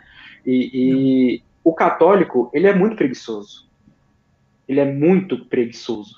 A, até porque hoje nós temos mais católicos de IBGE do que realmente católicos, né? Porque a pessoa fala, ah, não sou praticante. Se não é praticante, você não, você não é. E aí, trazendo isso para teologia do corpo, você vê toda essa construção. Por quê? Você tem, né, todo o magistério, toda a sabedoria da igreja, todo, toda, toda a Bíblia, né, trazendo tudo aquilo ali, todos os ensinamentos de Cristo, e a, a igreja, na, na, sabedoria, vem com o magistério dizer o que é cada coisa ali, trazer para a gente no, numa outra linguagem, né, mais, mais traduzido, digamos assim, né, o, o, que foi, o que foi dito. E aí, por exemplo, eu tenho a minha primeira experiência com Deus. E aí depois disso, pronto, ah, eu vou viver dessa experiência? Não, agora eu vou ter que estudar, agora eu vou ter que rezar, agora eu vou ter que buscar crescer. Não tem como crescer sem estudar. E aí, pronto, você estuda a Bíblia porque você tem que ouvir o que Deus tem para falar de você. Só que aí, depois disso, você descobre, ah, tem o catecismo, né? Tem tantas outras coisas, e dentro do catecismo vem pontos Encíclica. e pontos. Tem as encíclicas, né? Ensinando. E aí você olha, ah, por que, que o povo está se perdendo? Porque não busca conhecimento. E aí vem a teologia do corpo, tratar o nosso corpo, né, ensinar a nós que o corpo é algo divino, não é o que o povo está dizendo lá, que é só prazer, que é só isso, que é só aquilo, né, e, e nos ensinar, né, que nós somos criados para o amor, né, nós somos criados para, para amar, e aí não é que a teologia do corpo, igual a pessoa fala, ah, agora rasga a Bíblia, a teologia do corpo. Não, a teologia do corpo assim como, igual a gente estava brincando, né? Assim como a escola de fidelidade é um braço de ensino da escola Fidelidade da Cruz, a teologia do corpo é um braço de ensino da igreja para você entender a realidade do que é o seu corpo, a realidade do que é a sua sexualidade, ainda mais daquele sentido de que não é porque eu não vivo aquilo ali fora da época que eu sou preso é justamente porque eu não vivo que eu sou livre. Exato. Que foi o que me, me doeu e me demorou tanto para poder entender isso. Que a liberdade não era eu viver minha sexualidade desregrada, eu provado dos prazeres que me eram oferecidos. Mas é a, a, a minha liberdade era em dizer não. Não, não é a hora. Eu não estou pronto. Não foi feito para me doar. Eu não sou um lixo que qualquer um vem, bota a mão, leva e, e tudo mais. Não, eu tenho valor. Eu tenho o meu valor. Eu tenho que me doar a alguém que esteja disposto a se doar por mim, né? Dentro de um sacramento. E aí foi quando virou a chave para mim de entender que o sexo foi feito para o casamento, a minha sexualidade foi feita para o casamento, o meu corpo foi feito para a minha esposa e é um sinal de Deus, é um reflexo de Deus no mundo, por quê? Porque o matrimônio, o sacramento, ele é para Deus, né? Ele é, é, de Deus. E aí, quando os casais se unem, nós estamos nos unindo, nós temos o nosso prazer, nós nos unimos em amor, mas tudo aquilo é para Deus. E eu estou disposto, dentro de um relacionamento, a me doar pelo outro. E aí, quando você sai para uma balada com a, com a pessoa, encontra ali, ai, não, vamos, vamos buscar prazer eu vou dar prazer igual muitas, o Vitor falava das músicas, muitas músicas dizem, ah, eu vou buscar prazer nele, né, e ele vai buscar prazer em mim, pronto, e é só uma noite, e acabou sem compromisso, no outro dia você tá vazio. Você tá vazio. Exatamente. Esse é um tá ponto, né? Eu, eu, eu, assim, eu não vou nem perguntar, mas se, se eu perguntar para você e para todo mundo que está tá escutando a gente, quem buscou muito prazer estava feliz? Talvez você poderia estar em algum momento, mas, por exemplo, eu mesmo, na minha caminhada, chegou uma hora que eu não queria mais ficar me, masturbando. Eu tentava parar, né, mas eu não conseguia, eu, eu não tinha as ferramentas, né? Hoje, se você... É, antes de eu falar disso, sabe uma coisa que eu penso muito, gente? Gente, é, nós estamos limitados não só porque nós queremos o prazer, mas nós estamos limitados também no nosso intelectual. Né? Ou melhor dizendo, na nossa capacidade intelectiva, porque nós sabemos isso, né? o ser humano é o único ser dotado dessa capacidade intelectiva. Todos nós somos inteligentes, né? inteligentes, tá certo, né? Sim. é, é o, meu, o meu português não é, não é lá aquelas coisas. É, então, se você, então veja, as pessoas assistem uma coisa, mas como elas não têm um referencial, Né? Como não, não, não ninguém convidou elas para conversar sobre um assunto, pra, ninguém provocou elas para tocar o intelecto dela, porque, gente, tem coisa que se você fala, eu não sei qual, tá? Esse é o mistério que eu queria também descobrir, né? Mas tem coisa que você fala que aquela, que aquela pessoa vai ouvir, ela vai, ela vai embora e aquilo ali vai ficar na cabeça dela, ela vai ficar ruminando aquilo ali. Então nós, nós, nós nos tornamos limitados com essas músicas, com esses programas, da nossa capacidade intelectiva. Nós temos potencialidades adormecidas dentro de nós, porque nosso referencial, eu não vou falar, né, são esses programas ridículos. Não vamos generalizar, né? É, não, mas, maioria, mas, vocês estão né? entendendo, né, gente? Para não, não falar o nome aqui, né, sei lá, Sim. né? Para não, não dar ibope. Então a gente ficou limitado também nisso. Então, quando, olha só, quando nós, eu e a Viviane aqui, dois perdidos, casamos, né? Nem sabia o que era o, casamento. É, a gente nem sabia, né? A gente só sabia a gente que a gente queria, queria ficar tá, junto. Tá junto. Sentado na sala da, da, nossa casa, ouvimos uma palestra de uma hora. Aquela noite a gente quase não dormiu. O que esse homem falou. E depois eu entreguei essa palestra, gente, para muita gente. Nós copiamos, é, é, estava num CD, né? Em MP3 só que ninguém me falou assim, nossa, cara, eu me converti. Nossa, é, nossa, não, não, não foi maravilhoso a palestra, né? Eu não sei. Tá entendendo? Tá, tá vendo, Vitor? Esse, é... esse, mistério, né? Não, não dá para explicar isso. Mas aquela é palavra tocou isso. o nosso intelecto. É muito doido, cara. Entendeu? Porque, assim, nem todo mundo está no mesmo momento que a gente está, né? Nem todo mundo está tá é. preparado para absorver aquilo que a gente absorveu. E, assim, apesar das nossas histórias serem próximas, sei lá, um, um, relacionamento que começou de uma maneira errada, que muitas vezes foi desresgado e tudo mais. Existe, tem que ter uma aptidão para a mudança, tem que ter um, um momento ali em que você vira a chave e que você está disposto àquilo, né? Quando você se diz livre, quando você se diz livre para fazer a sua vontade, a pessoa muitas vezes não percebe que ela é escravo da própria vontade, em vez dela ser livre. É? Então, você ser escravo da sua vontade não é sinônimo de liberdade, muito pelo contrário. Você, você, se você confundir isso daí, até e assim, parece uma linha tênue, mas não é. É um negócio muito afastado, sabe? Uhum. Só que quem tá ali com aquela redoma não consegue perceber isso daí. E isso é tão forte porque assim, você não é formado hoje para ser um ser pensante, um ser questionador. Exatamente. Não é. Você é formado para receba isso aqui e pronto. Essa é a verdade. Né? A pessoa, Isso. a pessoa ter essa, né, de, ah, é, por quê? Né? E a pessoa não percebe também que existe é, é, é, um salto, porque, por exemplo, você começa com uma primeira experiência que vai alimentar para você buscar uma segunda experiência, uma terceira experiência, e assim você vai alimentando aquilo. E às vezes a gente se apega à primeira experiência e fica fechado naquilo ali. E aí, por exemplo, você não percebe uma coisa, uma coisa que eu acho que, que, que foi primordial também, né? E você só, só, só entende quando você precisa fazer uso daquilo e você não tem as ferramentas necessárias para se utilizar. Você não percebe que a castidade dentro do casamento é importante porque você nunca utilizou a, a castidade lá atrás. E aí, como que você vai se utilizar de uma ferramenta que você nunca teve? Como que você vai. Sabe. Né? E você não. Exato, é isso. Você não sabe como, como fazer, você não entende aquilo ali. Né? Aí, sei lá, vem uma voz na igreja que você vai uma vez por semana, num domingo, quando vai, falando para você, olha, faça isso, faça isso, faça isso. E 200 vozes gritando do lado de fora falando, faça contrário, faça contrário, faça contrário. Isso. É difícil se você não busca, né? Por isso, por isso da pergunta, né, que, que, que foi feita inicialmente. Porque se as pessoas realmente têm, nesse meio do caminho, uma aptidão, ou, ou, ou, ou, consegue entender através de formação, ou de um encontro, ou que ela chegue, a, sei lá, ela foi no, no, assistiu 15 minutos da, da palestra do Padre Léo, um recorte aqui ali, porque ele impulsiona ele a fazer uma, uma caminhada diferente, mas infelizmente nem todos nós estamos no mesmo momento de conversão. Né? Sim, Isso, mas sabe uma coisa que eu queria complementar, assim, ó, é, falta também essas, essas provocações, Entende? Porque pô, a gente viu várias coisas, por exemplo, a castidade mesmo. A castidade é uma palavra a gente estava lendo um livro do cardeal Ângelo Escola, e aí ele falou uma coisa, cara, que a gente falou assim, nossa, meu, é verdade.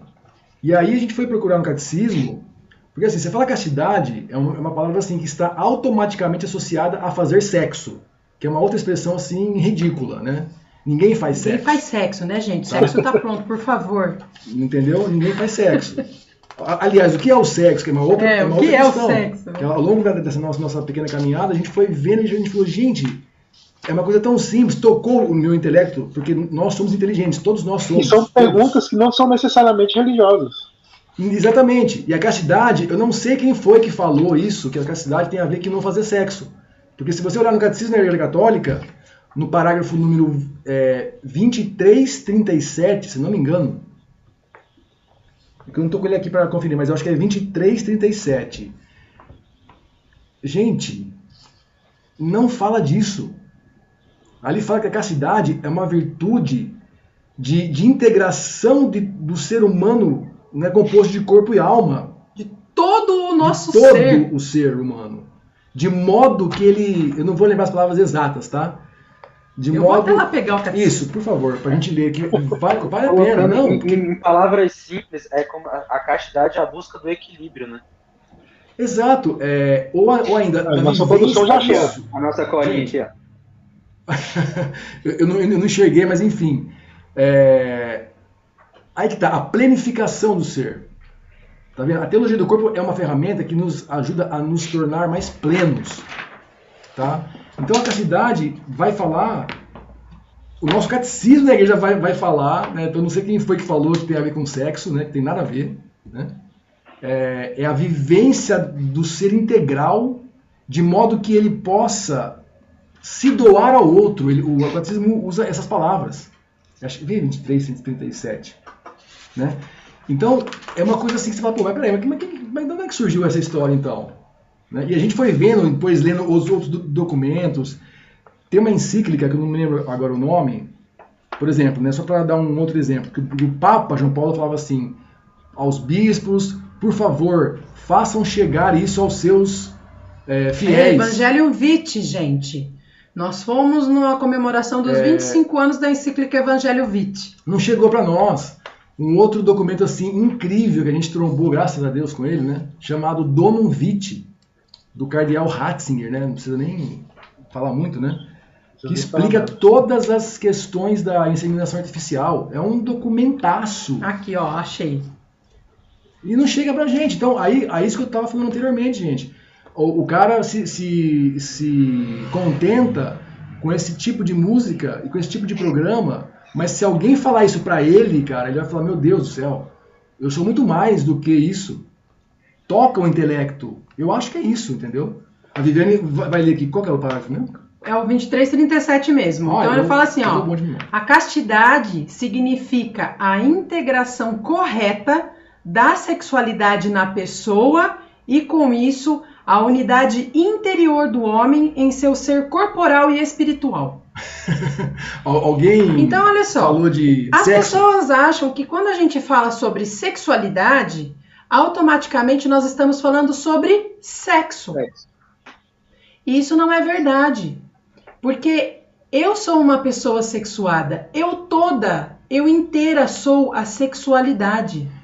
Sexualidade são todos os meus atos. A partir do momento que eu fui fecundada até o momento da minha morte, eu estou exercendo a minha sexualidade. Toda a constituição, gente. Toda a nossa constituição é, é sexualidade. Então nós aqui agora, nós quatro aqui, mais o Abílio que está aí agora na, nos bastidores, nós estamos exercendo a nossa sexualidade, gente. Por exemplo. O ato íntimo, a relação íntima de que um casal realiza no leito nupcial é o ápice da sexualidade de duas pessoas que se doam um ao outro. No casamento, não quer matrimônio, não quer sacramento. É, é, simples. Então, é mais simples. Só que realmente você precisa de algo que toque aquela pessoa. E aí o Papa João Paulo II vai dizer para nós, ele vai dar uma receitinha de bolo. Papa João Paulo II vai dizer para nós que nós precisamos exercer os frutos do Espírito. Lá em Gálatas 5, 21. Frutos do Espírito ele vai, porque ele diz que o Espírito Santo vai agir no nosso operar humano. Nós, todo quando o nós, né? todo o nosso operar, então todas as minhas ações, quando eu estou aberta a Deus, quando eu estou aberta a esta ação, ela vai ser realizada dessa forma. Então, se a gente já for ensinando para os nossos filhos, né, que aos poucos eles vão entendendo e é difícil porque você fala para o seu filho, olha, isso daqui é um copo com água. O outro vem e fala, não, isso daqui é um copo com água. E aí o seu filho fica na dúvida. E agora, gente, o que é o copo com água? Os nossos filhos eles estão perdendo a credibilidade na gente, parece, né? Porque a gente só fala para os nossos filhos aquilo que é importante. A gente não quer que eles se percam, mas em algum momento eles vão ter essa liberdade aí. Aí o Henrique estava dizendo, né? Poxa, mas eu não entendia por que, que não podia naquele momento, mas eu queria naquele momento. E aí a gente tem que ensinar então aos nossos filhos algo que é muito importante, que é o domínio de si. E nós ensinamos o domínio de si para os nossos filhos e para as pessoas que estão à nossa volta quando nós dizemos não para elas. Se as crianças não escutam não, como que ela vai no momento em que os hormônios, né, na puberdade, que os hormônios estão todos aflorados, está uma bagunça de hormônio dentro daquela cabeça, daquele corpo. Como que eu quero que o meu filho exerça a castidade se eu nunca falei não para o meu filho? Os limites que nós vamos colocando nas crianças vai ajudando a esse exercício. São João Crisóstomos ensina isso, né, nos livros dele. E tem um livro que é onde ele fala pros, pelos filhos, a última página do livro diz assim: Mães, ensinem os seus filhos a viverem e aprenderem a dominar os seus desejos. Então, quero um sorvete, mãe. Tá bom, toma um sorvete. Quero outro sorvete, mãe. Não. Ah, mas eu quero, eu quero, eu quero. Não. Pode ser que você dali 10 minutos você deu um outro sorvete para o seu filho, mas naquele momento ela precisa entender o que é um não. Eu estou terminando a faculdade de psicologia. Agora, nesse semestre, com a graça de Deus, eu estou acabando a faculdade de psicologia. Gente, é uma coisa. É, é desumano a forma como estão sendo formadas pessoas para ajudarem outras pessoas. Porque a gente vai aprendendo ali que é sou eu, eu, eu, eu. Não, nós aqui, né, aprendemos que nós somos para o outro. Eu só vou me realizar completamente para o outro. Então, quanto mais eu olhar para mim, pior vai ser. Então nós temos que ensinar, porque é isso que nós precisamos aprender em primeiro lugar quem eu sou. Acho que esse é um ponto, viu, Vitor? Ensinar para os seus filhos, minha filha, você é uma pessoa. E que tipo de pessoa você é, né? Você é uma pessoa porque você tem um corpo, você é um corpo biológico e fisiológico que está aqui. Você é um corpo psíquico porque você pensa, você racionaliza e você tem inteligência para entender o que é o certo e o errado, mas principalmente você é um ser espiritual. E um ser que é espiritual, ele sempre vai estar olhando para o correto e para o bem, porque ele vai sempre sair de si e ir em direção ao ajudar o outro. A então, gente tem esse privilégio, só, só, só abrindo um parêntese, tudo que você falou aí vem muito de encontro. É, uma das primeiras formações que eu tive antes mesmo de entrar na, na, comunidade foi sobre identidade, né? Quem você é, o que você representa, né? Todo, todo esses, todas essas nuances, né? E é bonito ver que ao, ao, ao passo que muitas pessoas falam que que a teologia do corpo é uma parada à parte, dá para ver muito claramente que é um resgate. Na verdade, é um uhum. resgate, né? Um resgate Sim. de uma origem, uma, uma ordenação daquilo que em algum momento foi desordenado, né?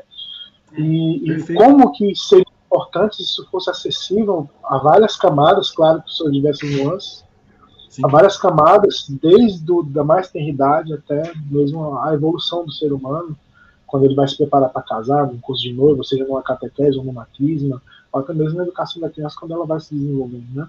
É. Sim. Você sabe que tem um livro de uma médica, doutora Marina Nossa, é Lemos. Doutora Marina Lemos é logoterapeuta, ela é pediatra e ela tem um livro que vai tratar da educação integradora da sexualidade das crianças. Com referências, com referências científicas. Fantásticas, com é, exercícios. Ela, eu vou, eu vou mandar, eu vou, eu vou pegar enquanto o Marcelo lê aqui, eu vou pegar para mostrar para vocês o livro da doutora Marina, porque ela vem justamente nessa pegada de entender quem a criança é, né? E para que que ela está servindo e eu acho que isso é, é, fantástico, porque se lá a gente colocar nessa criança lá, a partir dos 5 anos de idade, né? Porque o Teen Star ele vem nessa pegada de crianças a partir dos 5 anos de idade, eu vou ensinar a teologia do corpo para essa criança, de forma lúdica, com dinâmicas, com brincadeiras, é, na própria casa. E isso é uma coisa que a gente vai crescendo, né? E vai inteirando. Eu vou pegar lá enquanto o Marcelo fala aqui para vocês, aí com vocês. Não, gente, então, enquanto ela pega, eu só queria, se vocês me permitirem, eu não sei o tempo, tá? O tempo tá, tá, tá, tá andando. Vocês estão me ouvindo ali? Tá ali? Não, sim, ah, claramente. Não, beleza. Olha só, eu só queria acabar de ler. Então, assim, vocês, por favor, é, o parágrafo do catecismo, 23, 37. Nós não lemos inteiro ainda, calma aí, não, não, não acabou. São mais dois parágrafos. Olha o que diz o catecismo da nossa igreja. A sexualidade na qual se exprime a pertença do homem ao mundo material e biológico, torna-se pessoal e verdadeiramente humana quando é integrada na relação de pessoa a pessoa, na doação mútua, total e temporalmente ilimitada do homem e da mulher Desculpa, eu tô, eu tô, lendo assim meio empolgado, porque eu fico pensando, quem falou que a castidade é não fazer sexo, meu Deus do céu? Você tá lendo empolgado porque é empolgante. Meu Deus do céu. e não acabou é ainda. a última frase. A virtude da castidade comporta, portanto, a integridade da pessoa. Vou até, vou até respirar. E a integridade da doação. Isso é a castidade que é o resgate da antropologia adequada que o Papa João Paulo II quer ensinar para nós. Porque a teologia é isso, resgatar a antropologia adequada. Vocês estão entendendo? Vitor, Henrique, ah tá, esse livro, gente, nós, nós temos para vender, tá? Mas esse livro é demais. Eu não li, a Viviane leu inteiro, ela, ela comeu esse livro aí. É, eu comi mesmo esse livro. Comi Tem exercícios, porque... mas ela, ela me mostrava, né? Tem assim, é, é uma ciência do bem, né? Tem doutores é, trazendo contribuições assim maravilhosas, porque hoje nós estamos no mundo do, do, do Deus da ciência, né? Então, quem quer ciência está aqui. Tem cientista, tem doutor. E é bonito, né? Porque a logoterapia, ela é uma ciência.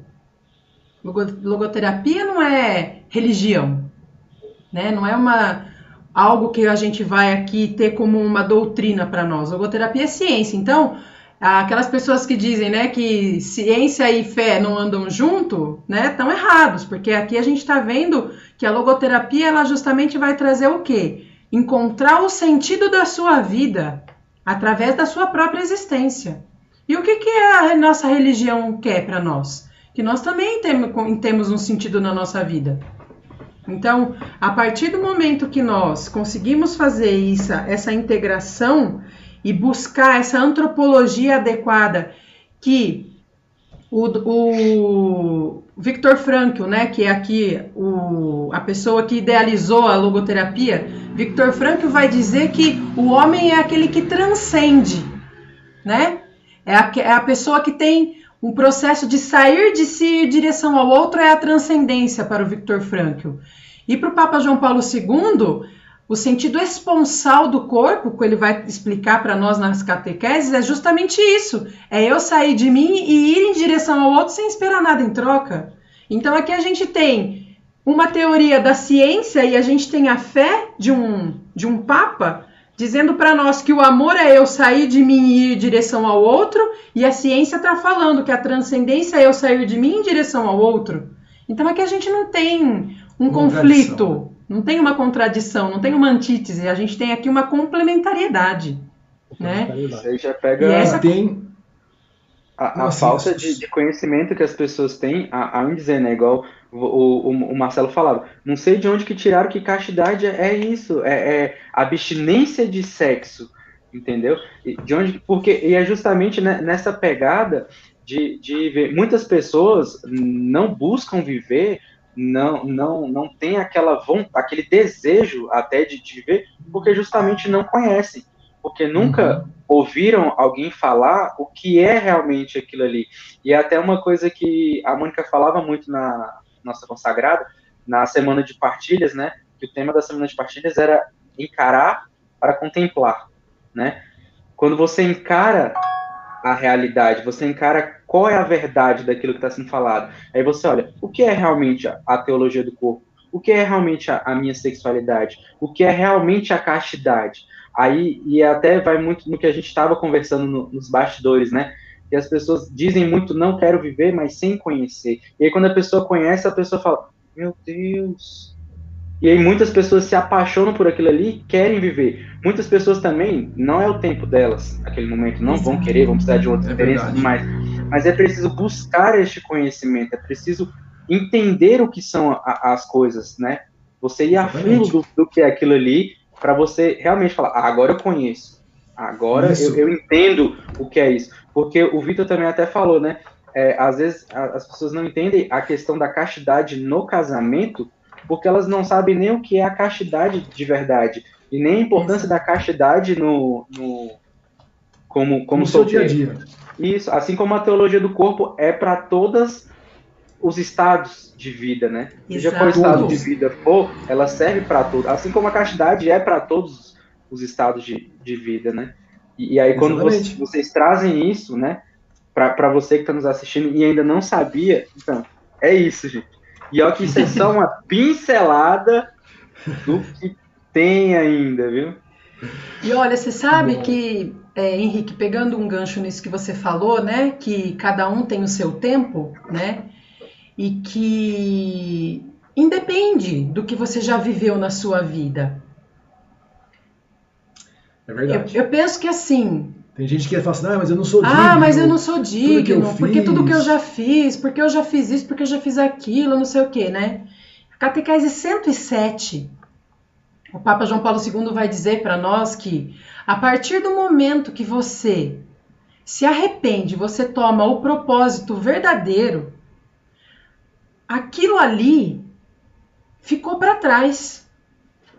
E você tem a possibilidade de ir adiante sem fazer, sem, sem querer de novo aquilo, né? Porque a gente vai aprendendo quando a gente vai estudando a catequese que o pecado original, gente, ele não é o ponto final na nossa história. O ponto final na nossa história é um homem que se entregou numa cruz e que ressuscitou. Jesus está vivo. Ele já nos salvou. Ele nos salvou. Certo? A questão é que, talvez, né, como diz lá no Cruzando o Limiar da Esperança, eu possa não querer essa salvação. É uma escolha, a escolha é individual. Ela não, eu não posso escolher pelo Marcelo, Marcelo não pode escolher por mim. Eu tenho que aderir a essa proposta e buscar isso.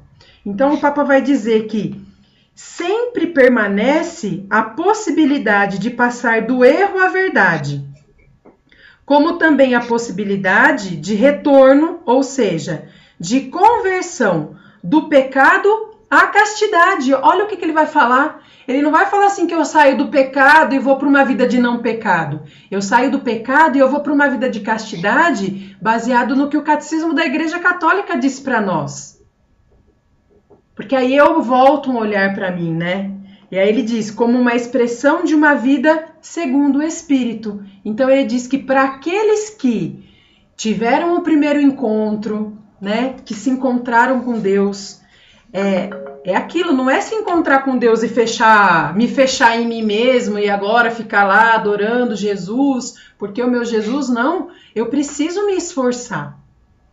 E é através da busca do estudo, da palavra de Deus. Sacramentos. Do sacramento, gente. Mas eu penso assim, ó. Papa, Papa, Paulo, Papa João Paulo II vai dizer que a teologia do corpo, ela não é uma teoria para ser estudada. Ela é uma pedagogia a ser aplicada. Nós temos que aprender com a teologia do corpo e pôr em prática. Nós temos que dar testemunho. Porque nós agora já temos uma compreensão de que não dá para eu viver uma coisa e pregar outra. Não dá para eu querer pregar a teologia do corpo se eu não tentar enfiar isso daqui em mim. Só que não vai adiantar eu pegar esse livro aqui de 200, de 600 páginas e bater na minha cabeça, porque ele não vai entrar assim. É o meu coração que tem que estar aberto para isso daqui entrar. Porque é só assim que eu vou entrar numa relação íntima com o meu marido e nós não vamos usar os nossos corpos como dois prostitutos, usando um corpo do outro. Eu vou me doar ao meu marido e o meu marido vai se doar a mim. Porque senão a gente vai cair no erro. Porque é assim, né? Tudo na nossa vida ela tem um propósito e eu tenho que ter uma intenção naquela situação. Hoje aqui nós temos uma intenção de partilhar um pouquinho aqui, né, com vocês a respeito disso. Mas quem sabe dessa intenção aqui de partilhar um pouquinho, alguém possa ser tocado, mas isso não é meu mérito, isso é mérito de Deus. O Espírito Santo de alguma forma está agindo naquela pessoa.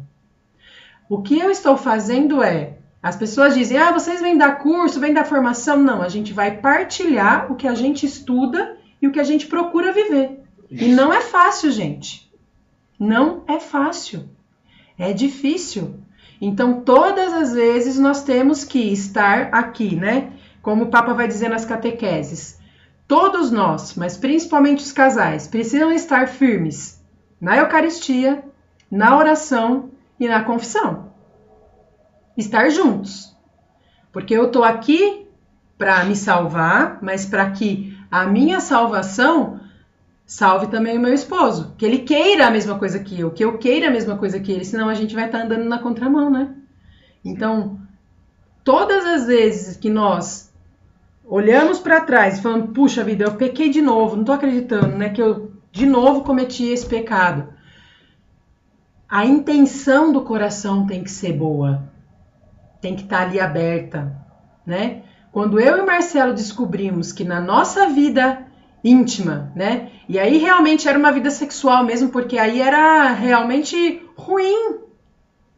Quando nós tivemos essa conversão, que nós caímos em si, é como São Paulo mesmo, a gente caiu do cavalo. Eu, digo, eu brinco que a gente não caiu do cavalo, a gente bateu de frente com uma escânia, porque o que foi aquele dia na nossa vida foi algo assim só Deus mesmo para explicar, porque nós não conseguimos ainda assimilar isso que aconteceu há 14 anos e meio atrás.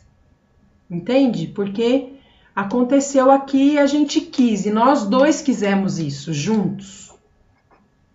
Isso não acontece para todas as pessoas, eu entendo isso, né? Mas a forma como hoje nós nos entregamos a estudar e a partilhar isso, é algo que sai do nosso coração.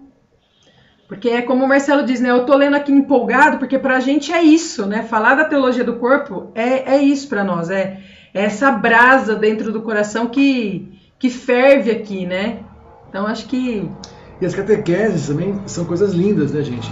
Quem tá aí, vocês, que já deve estar tá ali, tem, terem lidos, né? Quem, quem quer ler. Tem catequese que é um pouco mais difícil. O livro não é um livro de romance, né? Esse livro aqui são catequeses, então você pode ler uma catequese por dia. Tem catequese que é difícil, porque tem muitas questões filosóficas ali no meio.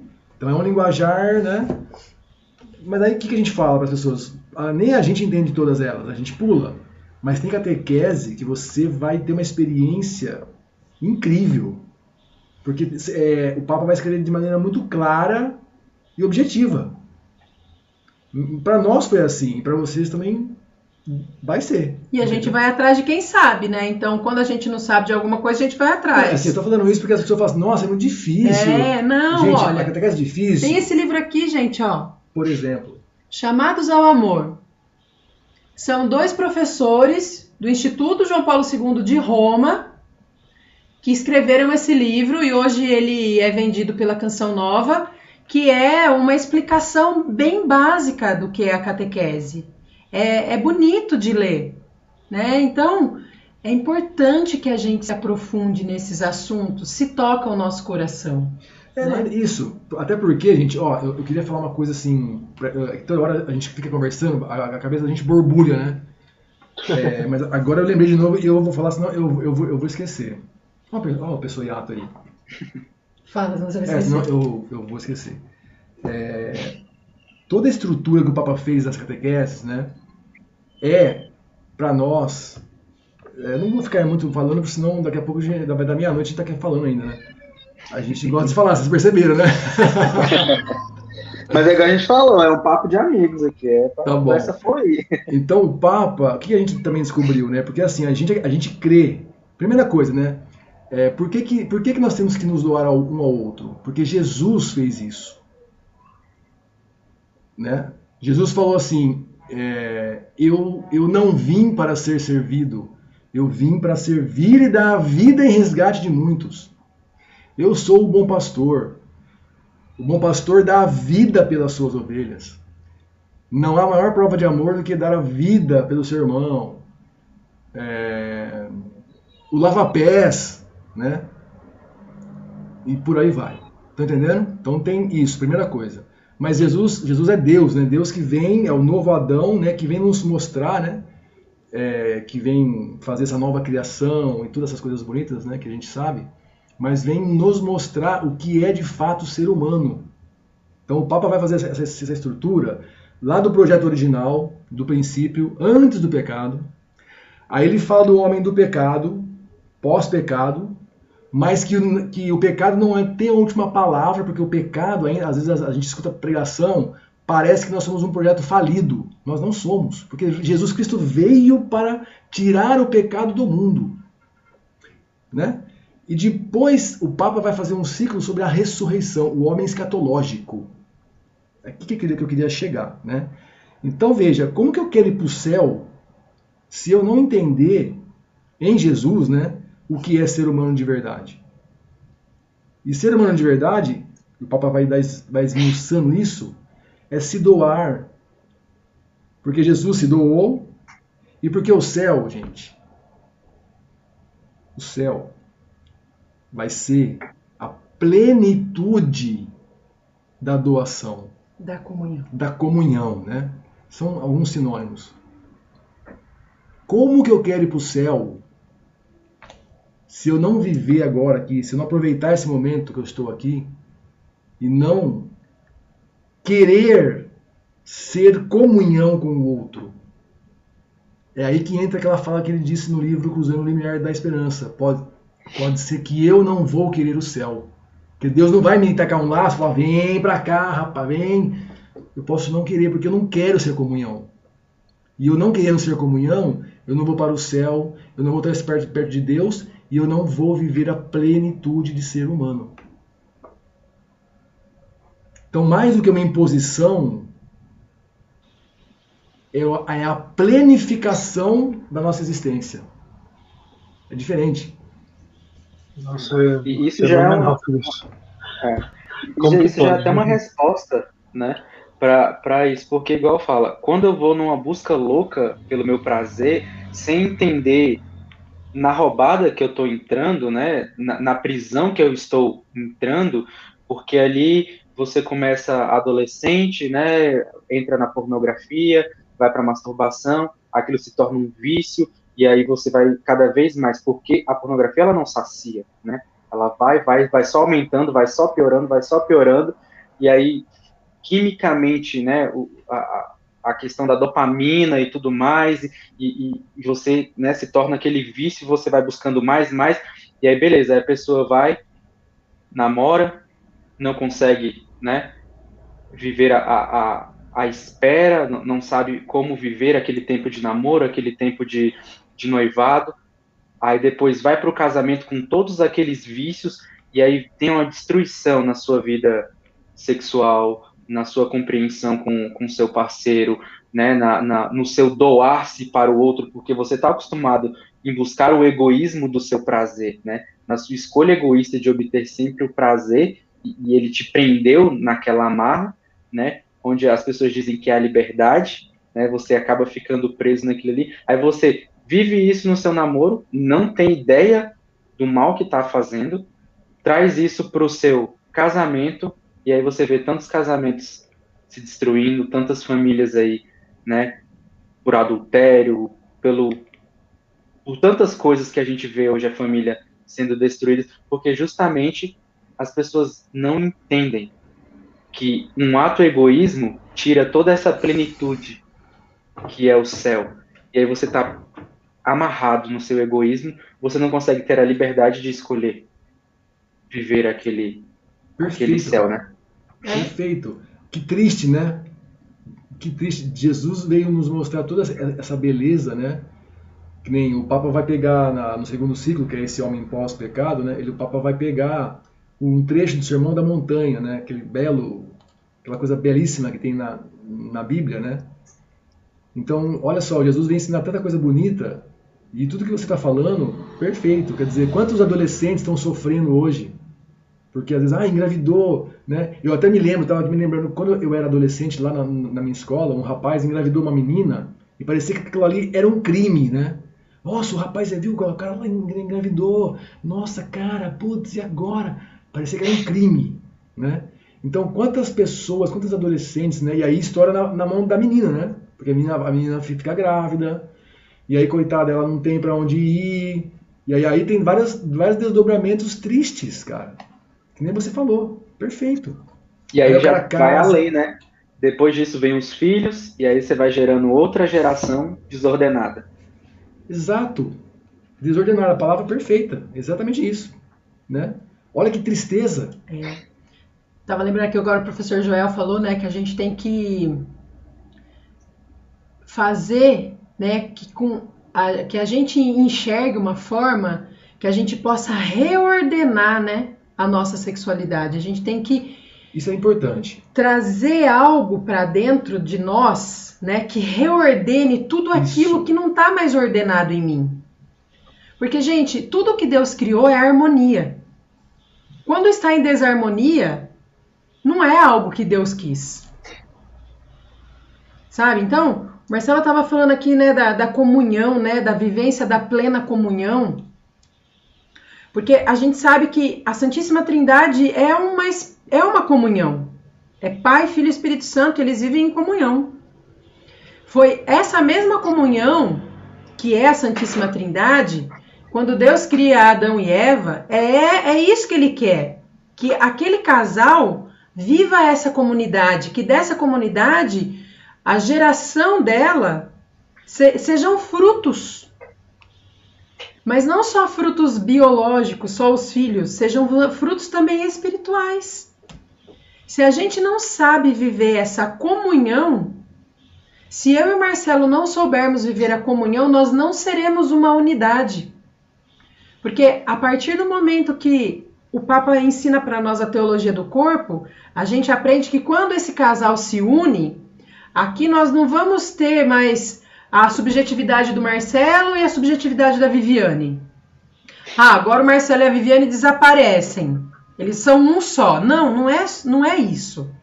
Não, melhor, não é só isso.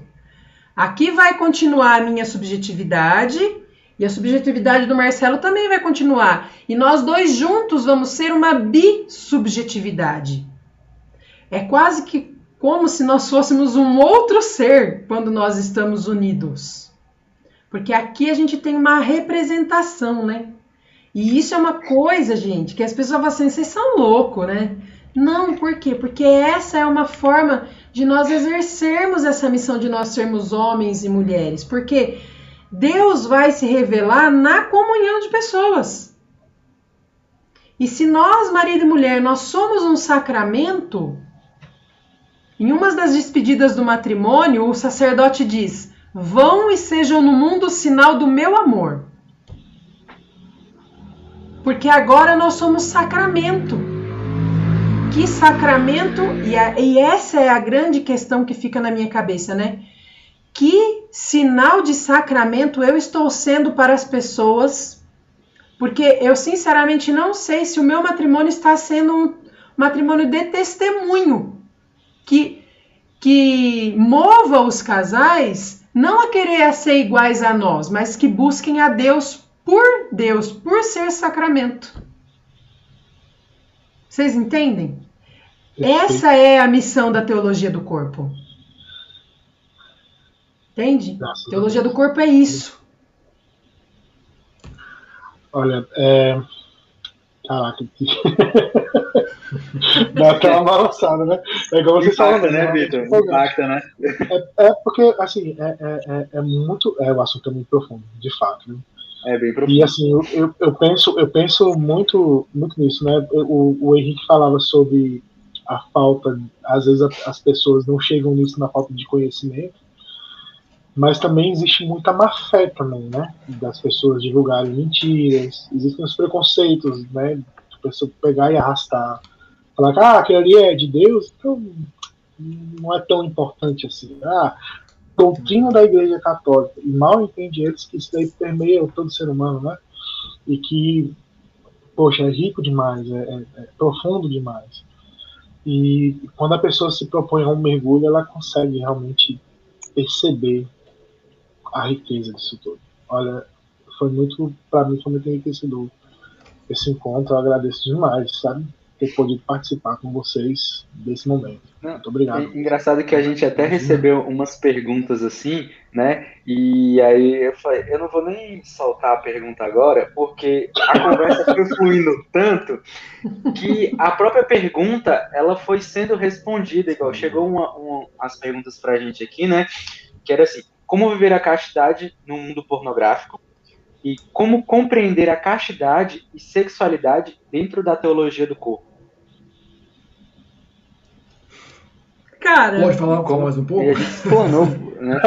É, eu, sabe, eu acho uma coisa interessante, né, que o Vitor estava dizendo, é, o Vitor estava dizendo sobre a, a Igreja Católica cuidar do ser humano, né?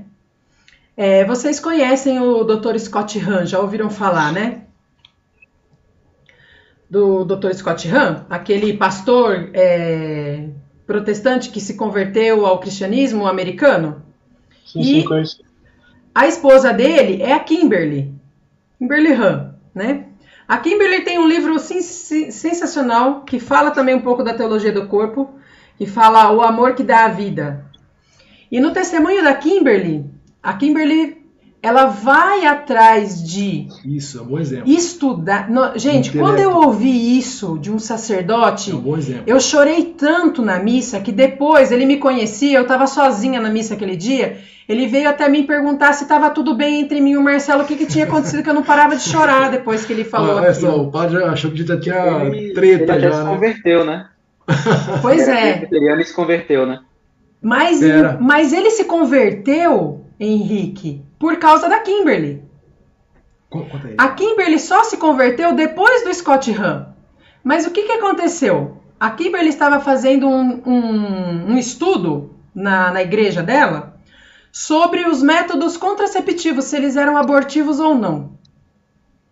E aí, uma das pessoas lá começou a falar várias coisas. Ela falou assim: ah, mas a igreja católica fala tal coisa, é assim, assim. Aí o cara virou para ele e falou assim: ah, então vai lá estudar o que, que a Igreja Católica tá falando, né? E ela foi. E ela foi. E o que, que ela foi estudar, gente? Uma nevite. Ela foi estudar. O que nós cristãos católicos não estudamos. E aí ela diz uma fala dela, ela diz assim: a Igreja Católica é a única igreja que defende a vida humana do início ao fim. Ela se converteu, resumindo. E, né? ele, e com esses estudos, o marido dela se converteu e depois de um tempo ela também se converteu e agora, pouquíssimo tempo atrás, um filho deles foi ordenado sacerdote. Por que, que eu quis dizer isso, né? Porque a gente não estuda, a gente não lê, a gente não está querendo entender por que, que a Igreja Católica propõe para os seus fiéis uma vida onde ela precisa estar de frente com a verdade. Primeiro lugar, a verdade dela mesma, imitando e buscando vida, uma vida de santidade. Que nós encontramos nos santos, que essa semana estamos vivendo Santa Zélia e, e, e, o, e os, os, pais de Santa Terezinha, Santa Sabe, Giana. Eu lembrei aqui, gente, de uma, de uma história que o padre Paulo Ricardo contou. Tá vendo? A história de pessoas que foram tocadas pelo intelecto, tá vendo? Ela, ela foi atrás e ela se converteu com o tempo, né? Eu, o padre Paulo Ricardo contou a história daquele jornalista alemão lá, o, que escreveu as, os livros do, do, Papa Bento XVI, lá, o Peter Suald, Suald, Peter Suald, coisa assim. Diz que o primeiro livro, esse cara, ele era ateu. Você deve conhecer, né? E ele, ele quis pegar o, o cardeal Ratzinger na saia justa. então ele, ele, ele foi fazer uma entrevista com o cardeal para é, fazê-lo cair em contradição, para pegá-lo, entendeu? Moral da história, esse cara virou católico. Ele se converteu ao catolicismo. E no último livro que ele escreveu do Papa, eles já estavam lá batendo altos papos. O cara já, olha só, o cara, o cara foi da pessoa errada, coitado, né? Então, o, cara foi pego pelo, intelecto. O Ratzinger deve ter. As perguntas que o cara fez para ele, as respostas que ele deu pro cara, o cara ficou desconcertado. Aquilo ali foi para a cabeça dele e falou: Meu Deus, eu nunca pensei nisso, né?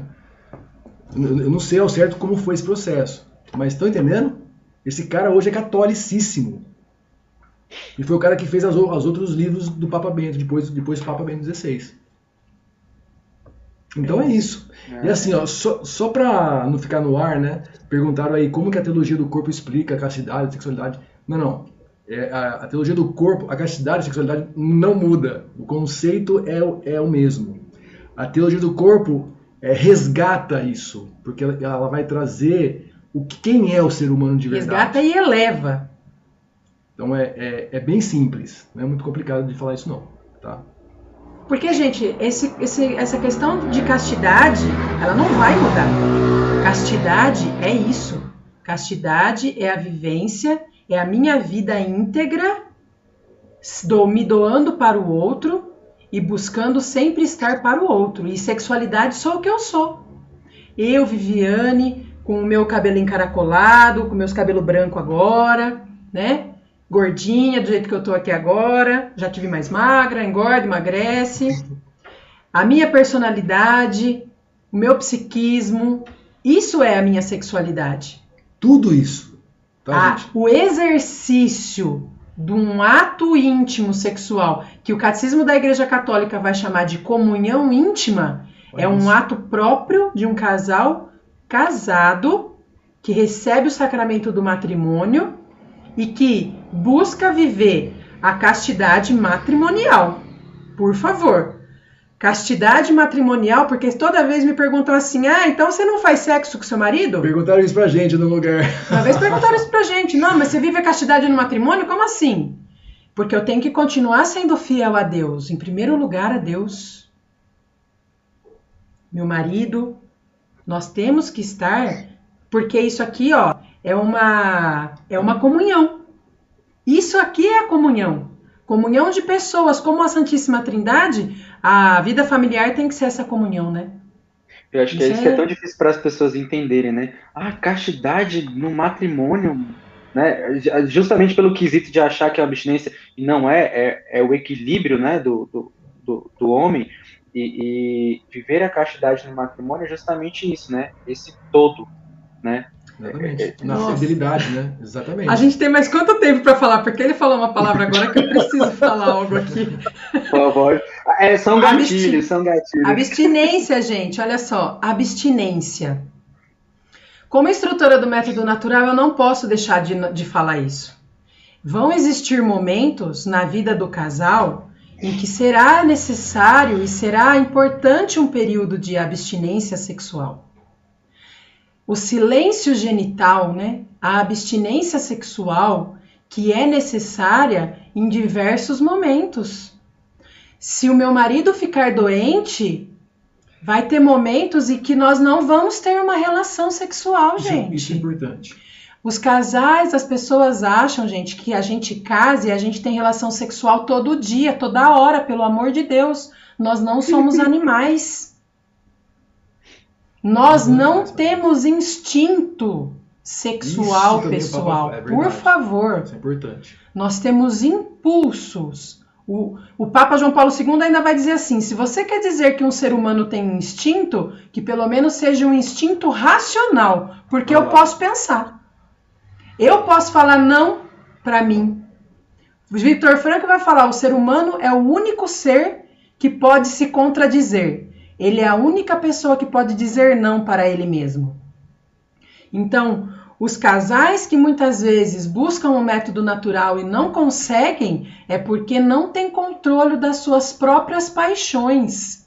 Paixões des, é, desordenadas. Porque se eu não sou capaz de respeitar que o meu esposo está doente e eu não posso me abster, eu não posso dizer para mim, não, ô, oh, segura aí, é aí, Victor, que lá, aquele sorvetinho que nós falamos para os nossos filhos lá quando eles eram pequenos, ó, agora você não vai ter o sorvete. Se eu não aprender a não ter o sorvete lá quando eu sou pequeno, quando eu sou casada, eu não vou saber dizer não para mim. Porque já aconteceu de nós ficarmos aí, de eu precisar passar por um procedimento é, de, de, de uma pequena cirurgia e ter que fazer uma abstinência sexual de 40 dias. Mulheres grávidas que tiveram seus filhos, que estão é, com os filhos pequenos no, no, no pós-parto, precisam de um tempo de resguardo, porque quando uma mulher fica grávida, o maior mistério do mundo é a, a, uma mulher ficar grávida. Quando essa criança está nascendo dentro dela, todos os órgãos dela se afastam. Ela precisa desse tempo para o órgão voltar. Se um marido não consegue respeitar 40 dias a sua esposa, que está ali padecendo, às vezes é, precisando de uma ajuda, como que a gente vai conseguir se segurar em outras coisas? Gente, é nesse. Deixa eu pegar um gancho aqui. É nesse ponto. Então, imagina esse, isso que a Viviane acabou de falar a mulher teve um filho, né? Toda a estrutura da mulher ali, ela se altera. Gente, só um, eu gosto de falar isso. Tem um osso, não sei se vocês sabiam, né? Quando a mulher vai dar a luz no parto natural, o último osso lá da costela, ele fica mole. Ele amolece, tá? Só para vocês terem uma ideia da, da constituição, né? Que coisa bela, né? Então toda a estrutura da mulher se altera. O útero cresce e tudo mais. Aí tá bom, o filho nasceu. Você imagina que passa uma semana, esse, o, o marido dela vai lá e vai querer ter uma intimidade com ela. Se ele não sabe esperar isso, é aí que está o uso. Porque às vezes as pessoas perguntam pra gente, ah, mas como é que eu vou saber que eu estou usando? Né? Por exemplo, isso. Então, se você, porque a intimidade, a comunhão íntima é bela é para os casais viverem. Mas dentro desse, desse entendimento de doação mútua, abertos à vida, você pode viver todo, todo, todo, todo dia, isso não é problema. Mas quando a pessoa então está impossibilitada, por amor à pessoa, eu não posso ter uma intimidade com ela agora, meu Deus do céu. Como é que eu vou me dar para alguém que está lá se recuperando? Estão entendendo? Então eu, eu vou, é claro que eu preciso esperar, porque é, é por amor, eu não quero só ejacular nela. Vamos falar o português, claro. É como dizia o Padre Léo, né? Acho que eu posso falar isso aqui agora, né? É, o corpo da sua esposa não é um depósito de esperma. Então se a pessoa faz isso, né, ela está usando. E aí, ó, Mas vou, a esposa também outro... pode usar, viu, gente? Vamos aqui agora colocar os pingos nos i, é, né? Tem o outro lado também. O outro lado também é verdadeiro, porque tem muita mulher que, que, também usa o esposo. É né? que eu peguei o gancho da, que você deu Sim, esse, esse, bom exemplo aí da, da mulher que claro. depois que dá luz, né? Então aí, aí tá um exemplo. E, e, vou estender um pouco mais. Por exemplo, os, os namorados que querem ir pro motel. Mas ele, eles vão, mas aí a, a namorada tem que tomar pílula. Isso não é amor. Usar camisinha. Usa, usa camisinha. A pílula é perigosíssima. Ah, não, depois eu tomo a pílula do dia seguinte. É pior ainda. É pior. Você pode morrer. Isso tem amor? Não. É, isso tem uso. o, muito, o, o, louco disso tudo é você pensar que muitas vezes as pessoas não, não se atrevem a iniciar uma caminhada nesse tipo porque escutam esses relatos das coisas que a gente fala sobre o que precisa ser feito e acham que isso é difícil. Mas qual é, por exemplo, é, é, pessoas acham que o parto natural é difícil, mas não consideram um parto cesáreo, uma cirurgia que tem tanto tempo para se recuperar, difícil. Pessoas acham que, que segurar a castidade é difícil, mas não pensam sobre pílulas e tudo mais ou que a abstinência de sexo vai para a traição, mas não pensa no vazio da traição ou na consequência da traição. A verdade é que você precisa escolher a sua dificuldade, porque tudo é difícil. Né? É. Você precisa escolher qual é a dificuldade que você quer traçar e em que caminho que você quer enveredar. Porque tudo é trabalhoso e tudo que é recompensatório é trabalhoso. Tudo aquilo que você tem uma recompensa alta, né? É, é, é ela, ela te dá, tudo que te dá um retorno alto, ele tem um trabalho mais árduo né? É, é muito custo que muito vale, né? É isso. Pois é. Então, é, que... é preciso saber o preço que se paga. Exatamente. Isso, né? Se a criança não sabe ouvir não, aí cresce sem saber ouvir não, cresce sem saber o que é um sacrifício, cresce sem fazer nada dentro de casa, cresce do jeito que quer e por aí vai, achando que a vida é fácil, achando que tudo é, é, é do jeito que ela pensa. Ela nunca vai colocar ao sacrifício, até porque o sacrifício é algo inerente, falando como homem, né? O sacrifício é algo do homem, o homem necessita se sacrificar. Então, se eu fui criado desse jeito, né? A, a, a igual, né? Pãozinho na, na manteiguinha quente, ali, só na, na, na maciota, Leite com pera? Enfrentam, e isso, no, no, famoso leite com pera aí que o pessoal falava. Leite com Como pera, é que eu vou ser um homem lá na frente que aí vou é poder. na região de vocês, aqui a gente não falo, escuta isso, não. E eu, é, eu falo isso por mim mesmo, porque igual assim, as pessoas falam, nossa, mas é muito fácil para eles falarem. Não, a gente fala o que a gente vive, vive, é viveu e já provou do que é ruim, a gente já provou da lavagem. Para hoje a gente está buscando querer um alimento bom entendeu? E falo por mim, quantas vezes eu mesmo assim, não que eu tenha sido uma pessoa mimada, uma criança numa criação mimada, mas nas suas escolhas você se torna mimado também quando você é tem verdade. oportunidade de ser. E nas minhas escolhas eu quis ser mimado, eu quis ser egoísta, né? E, de, por causa dessas más escolhas, eu paguei um preço, eu sofri. E graças a Deus, assim, hoje no meu casamento eu vivo, né? Eu tive, tive a graça, em dois anos de, estamos me caminhando para dois anos de, de casado, né? Em, em, breve, vamos fazer dois anos de casado. E assim, é maravilhoso o que a gente vive, mas assim, sem esquecer do que eu vivi lá atrás, mas não porque aquilo lá ah, me marcou e tudo mais. Não, é porque eu entendo que foi errado e hoje eu vivo o, o que é me ensinado que é certo. Entendeu? Eu tenho essa dimensão de poder. Ah, aquilo ali foi me oferecido como verdade, mas não aquilo não é a verdade, isso é a verdade. E aí eu vou poder ensinar para o meu filho, né? Que, ó, meu filho, ó, a vida é assim, as coisas são assim, entendeu? Papai já errou aqui, aqui, aqui. Ah, mas é, até as pessoas falam, ah, mas você fez, você não pode falar. Justamente porque eu fiz e sei que é errado, que eu posso falar. E eu te é. digo que é errado, entendeu? E, e, e, é muito disso, né? Das pessoas entenderem. Não fique preso na vida velha, nessa Exatamente. vida que você está levando agora. Se você está com vontade de mudar, a hora é agora. Se você já está cansado disso que você está vivendo, ou se algo que você já leu, esse podcast, os cortes que vão vir depois, se isso aqui está mexendo com você, a hora é agora. Não é que a conversão vai ser instantânea, não é que a mudança de vida vai ser instantânea, mas a construção tem que começar agora. Se não foi construído lá atrás, tem que começar hoje agora. E aí a caminhada você vai, você vai se pegando em quem pode te ajudar. E vai seguindo. Exatamente. Porque não foi fácil para nenhum de nós estar tá, tá aqui hoje, chegar aqui hoje. Não é fácil. Não, a gente precisa de agora, muita né? ajuda e ainda precisa. Muita Mas vale a pena. Todo dia, sabe? Todo vale dia. E agora nós temos um, um referencial. Exato. Entendeu? Claro, até pegar um gancho que você falou, Henrique, você tem, tem razão. As pessoas acham que a gente é perfeito. Como é que é? Errou a data de casamento. Esse a sua esposa já tá te puxando a orelha aí. A gente tá indo pro terceiro. E, e, o pior, o Vitor foi meu padrinho de casamento. É meu padrinho tá de casamento. Frio, não, é meu padrinho de casamento. Ele, pô. Eu tô indo pro terceiro ano. Você vai ver quando você chegar em casa hoje, viu? Mas olha, eu Mas, acho. assim, ó. Só para concluir, é, é, verdade, viu, gente que está nos ouvindo, o nosso referencial é Jesus Cristo. Né? Não sou eu, nem a Viviane, nem o Vitor, nem o Henrique. Nós não somos, nós estamos buscando, né, essa perfeição, porque ela é possível. O Papa que fala isso, não sou eu. É possível sim. Tá? É?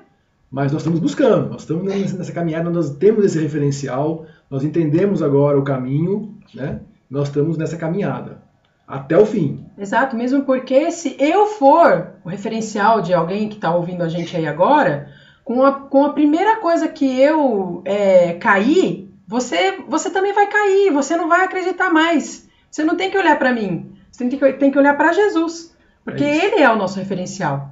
Ele foi, né? Olhar para Nossa Senhora, né? Porque eu sou passível de erro. Eu tô aqui agora conversando com vocês, mas amanhã eu não sei o que pode acontecer comigo. Né? Como São Paulo disse, você está em pé, cuidado para você não cair. Então a gente tem que tomar cuidado, porque às vezes é, as pessoas escutam a gente falar e aí, ah, mas isso daí para você foi fácil. Não, não foi fácil. Né? Exato. Quando eu e Marcelo casamos, nós gostaríamos de ter quatro, cinco filhos. Deus não nos concedeu nenhum filho biológico nosso. Nós só temos o Bruno. E isso é um peso que nós trazemos no nosso coração muito grande. Esse é um fardo que eu e Marcelo carregamos dia a dia. Marcelo e eu nunca fizemos nada para espaçar o nascimento de um filho. Pelo contrário, a gente fez para ter, Muito pelo né? contrário.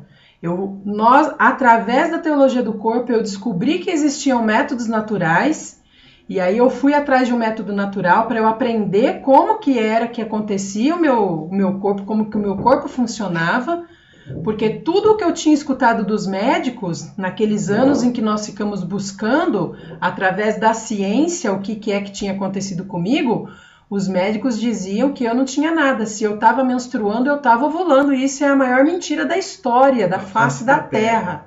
Né? E quem me falou isso foi uma instrutora. Foi a minha instrutora, Fabiana Zambuja, lá do Centro de Formação Famílias Novas da Canção Nova, a quem nós temos uma gratidão enorme, que ensinou muito para nós. Que falou para nós assim, ó, ela não está ovulando. Ela não está ovulando. Aquele dia, eu e o Marcelo estávamos lá em Cachoeira Paulista, foi um dia de muita tristeza para nós, porque nós queríamos muito ter filhos. E aí nós fomos atrás, fizemos tratamento, fizemos tratamento natural com reeducação alimentar, atividade física, tivemos os, minha ovulação retornando, os níveis é, do Marcelo também, a, os exames do Marcelo também estavam em ordem, aí falou, agora vai, agora nós vamos ter filho. E os filhos não vieram. Porque o matrimônio, ele vai nos dar a possibilidade de nós nos unirmos no matrimônio, para nós gerarmos vida. Essa vida ela pode ser biológica, sendo que nós vamos gerar um filho e ele vai e nós vamos precisar educá-los para que, que ele volte para Deus. E mais vão existir casais que vão gerar vida de outra forma. Então, por que, que eu estou dizendo isso? Porque eu conheço Sou instrutora do método natural já desde 2012. E a maioria das pessoas que chegam até mim é porque querem espaçar o nascimento dos filhos. E aí, querem espaçar cinco anos. Ah, eu quero curtir o meu matrimônio, quero curtir o meu casamento agora. Cinco anos. Depois eu vou ter filho. E aí a pessoa tá lá espaçando. Aí a hora que ela quer ter filho, ela quer ter filho na hora. Filho não é direito. Filho é dom. E uma vez eu escutei uma coisa do Padre Paulo Ricardo em uma formação, que aquilo foi um refrigério para minha alma, que eu nunca mais esqueci e eu falo isso para todas as pessoas. Que nós podemos desejar muito alguma coisa e pedir muito a Deus aquela coisa com muito fervor, com muita oração, com muito joelho dobrado no chão, com muita adoração. Se aquilo que eu estou pedindo para Deus não for me levar para o céu, não for para a minha conversão, Deus não vai conceder. E hoje eu sei disso. Então, a partir do momento que os casais se casam, que buscam os métodos naturais como uma forma de contracepção, esses casais estão em pecado mortal. Porque eles estão fechados à vida. E o Papa João Paulo II ele vai nos ensinar isso. Se nós tivermos a oportunidade de conversarmos em outras outras vezes, né? A gente pode até comentar, conversar a respeito disso, porque as catequeses da, do, da teologia do corpo elas foram escritas justamente para a gente desembocar nesse último ponto, nesse assunto que é a procriação, que é a unidade do casal ali naquele momento de uma união tão íntima, tão profunda, que como diz a doutora Alice von Idebrand, naquele momento Deus pode vir e tocar aquele casal e dar o seu fiat ali naquele momento. E ali, só com a vontade de Deus, um filho será gerado. Nenhuma criança é gerada sem a vontade de Deus. Por mais pecaminosa que aquela relação íntima possa acontecer, um filho está sendo gerado ele é de vontade de Deus. E ela, aquela criatura tem uma missão. E nós, como casais aqui, nós temos uma missão, que é gerar vida. Não importa se essa vida vai sair do meu útero ou se ela vai ser do meu coração. O importante é que nós façamos isso. Né? Isso já é no ciclo do amor e fecundidade, né? Já é o, o último. É, né? é lindo uhum. porque a tradução correta ela é Ele, Deus, né? Nos deu a lei da vida como sua herança. Os nossos filhos são herança de Deus. Eles não nos pertencem. Não tenham essa ilusão. Os filhos de vocês não pertencem a vocês, eles são de Deus. Deus nos concede a honra de educarmos os seus filhos, seja saindo da minha barriga, seja pelo meu coração. Acho que isso é uma das, das lições assim fundamentais, porque a partir do momento que um casal entende o que é a teologia do corpo, vai, com, vai entendendo a construção dessa teologia do corpo, vai entendendo que o matrimônio ele tem em primeiro lugar, uma dimensão espiritual. É um, a dimensão da aliança e da graça. Uma aliança que o casal faz com Deus e que Deus infunde uma graça nesse casal. E que a partir dessa aliança e graça, esse casal se torna um sinal para todas as pessoas e também para os seus filhos através da geração e da procriação. Então, sermos profetas após o matrimônio é o que mais Deus espera de nós, que nós sejamos verdadeiros profetas e pelo nosso corpo. Porque é, é Deus. Meu, é. É, é, é Podia ficar aqui isso, até amanhã. E, e, o pior é que eu falo, eu falo assim, né? Todo podcast é, mexe muito com a gente que apresenta. Vitor tá provando isso agora, né, Vitão? Tá ah. provando na vera aqui o, o, o negócio, na veia aqui, que assim, mexe muito conosco que estamos aqui próximos, porque é realmente uma partilha, é realmente aqui corações abertos partilhando sobre isso. E quando você falava, né, os filhos são dom de Deus, não nasce uma criança que não seja da vontade de Deus, eu vou muito lá atrás na, na minha história que eu sou adotado, eu tive a graça, né, de, de ser adotado. Assim que eu nasci, minha mãe cuidou de toda a gestação da minha mãe biológica, acompanhou, fez tudo.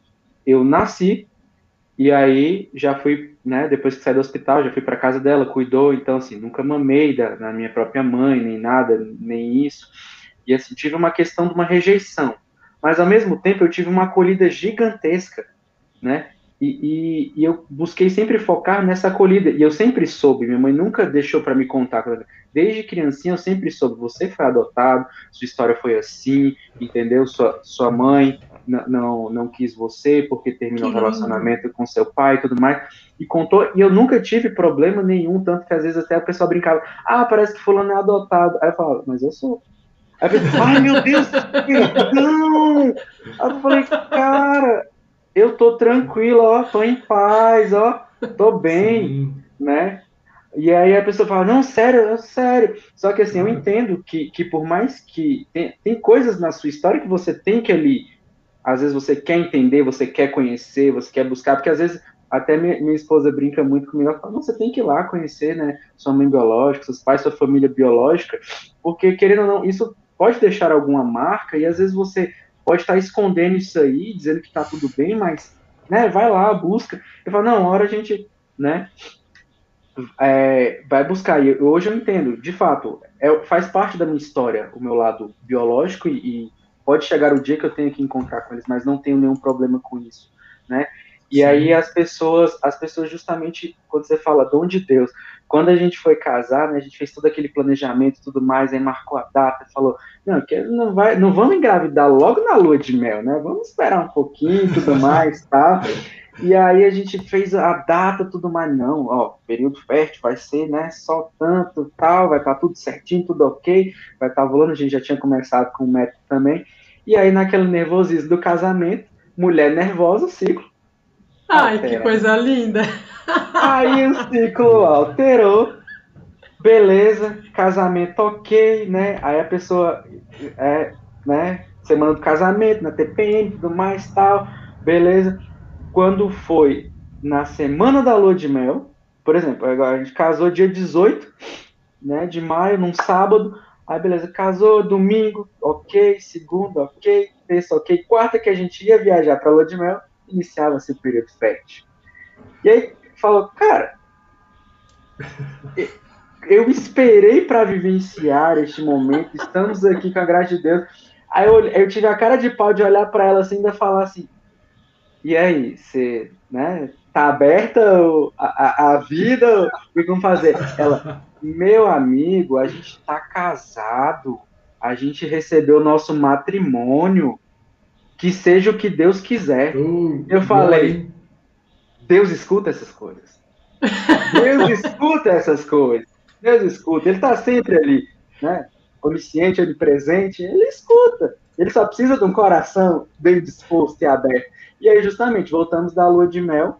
Minha esposa grávida, estamos com o nosso bebê aí, com um ano e cinco meses, caminhando para um, um ano e seis meses. E aí você vê o testemunho, né? Tipo assim, a gente sempre falava, não, vamos esperar um ano tudo mais, não julgando quem espera, cada um sabe da, da sua vida. Mas cada um julgando, sabe da sua realidade. É, mas, mas falando assim, da minha abertura à vontade de Deus na, na, naquele momento. Porque não foi uma coisa na empolgação, não foi uma coisa que, ah, não, a gente, a gente já tinha consciência de que o ciclo mudou, de que tudo ia acontecer. E aí, na nossa realidade, a gente falou: não, estamos abertos, que seja feita a vontade de Deus, acreditando justamente nisso. Nenhuma criança vem sem a vontade de Deus. Então, se vier, foi porque ele quis. Se não vier, foi porque ele não quis. Não era o momento, não era, não era a hora. E aí, vocês falando isso, muito me emocionava. E aí a gente, né, pega aquela. Suou aqui. E, Sua, né? e, e como é, é bonito, porque você vê quantas pessoas usam anticoncepcional, quantas pessoas usam tantos métodos contraceptivos, é, e também quantas pessoas não estão prontas para ser pai, até porque ninguém está pronto para ser pai, é uma construção. É, é, uma construção. Só que você tem que estar tá aberto para aquilo ali. Para deixar Deus construir. E hoje eu vendo isso. Esse é outro ponto, Henrique. Porque a partir do momento que você gestou você já tem que mudar a sua vida toda. Porque vai vir alguém que vai fazer você sair da sua cama, gostoso, quentinho, que vai chorar, que tá fedido lá naquele berço ou que tá querendo algo e você vai ter que deixar ter que isso. Você vai ter que renunciar à sua cama. Sua esposa tem que passar ali por um momento de deixar ali aquela coisa que ela queria estar tá dormindo, ir lá, sentar, amamentar, cansa. E é, e é igual aquele negócio, ah, ela falando isso, é verdade. E a gente conversava é sobre isso ontem. Porque, porque, de fato, não é que a gente está fazendo uma, um conto de fadas com a maternidade, com a paternidade. Não, gente, é real, é doído, é sofrido. Mas vale a pena, porque a gente para e se pergunta como seria um ano sem o Inácio? Que é meu filho, né? O nome dele é Inácio. Oh, é a casa de Santo Inácio de, de Loyola. E assim, como seria? A gente não consegue imaginar a vida sem ele. E, e a gente, pô, às vezes a gente chora cansado, né? Tá, tá, é pesado tal. Mas vale a pena quando ele chega e fala, papai, me dá um sorriso. Quando eu chego do trabalho, ele tá ali na porta entendeu? Às vezes quando ele chora à noite porque os dentes estão tá nascendo agora, tem o tal dos saltos e não sei o quê, eu falo, meu filho parece um canguru com tanto salto, né? É, é, salto atrás de salto, e aí quando você acha que tá tudo bem, já tá no outro salto e não dorme, que é colo e tudo mais. Mas vale a pena. E assim como, como, como você, quando você deixa os planos de Deus acontecerem na sua vida, não porque, ah, já, já sou bom, não, mas é porque a construção, você se abre a Deus construir na sua história. E, e vale, e aí, vale a pena. Não, então, e, e, olha que coisa bonita, a gente conversa muito sobre isso, né? Ah, parece que nós estamos já numa dinâmica de céu, né? Porque é, seja nas diversas é, situações da vida, né? Eu vou estar sempre me, precisando me doar a alguém, ou a minha mulher, minha mulher ao marido, ao filho, ao filho que está recém-nascido, que está chorando, preciso sair correndo com ele com o médico, né? O, enfim, o religioso, o sacerdote, tem uma dinâmica de doação aí. Tem ou não tem, né? Você está percebendo aí, você, você precisa eu preciso acordar, três horas da manhã, mas amanhã você tem que trabalhar, mas você vai ter que acordar, seu filho está chorando. Tá vendo? Que interessante. Então tem uma, uma dinâmica de doação já inscrita aí. E aí você vê a, a, questão na prática e não só na palavra, porque quando a gente fala, é muito bonito. A teoria é muito bonita.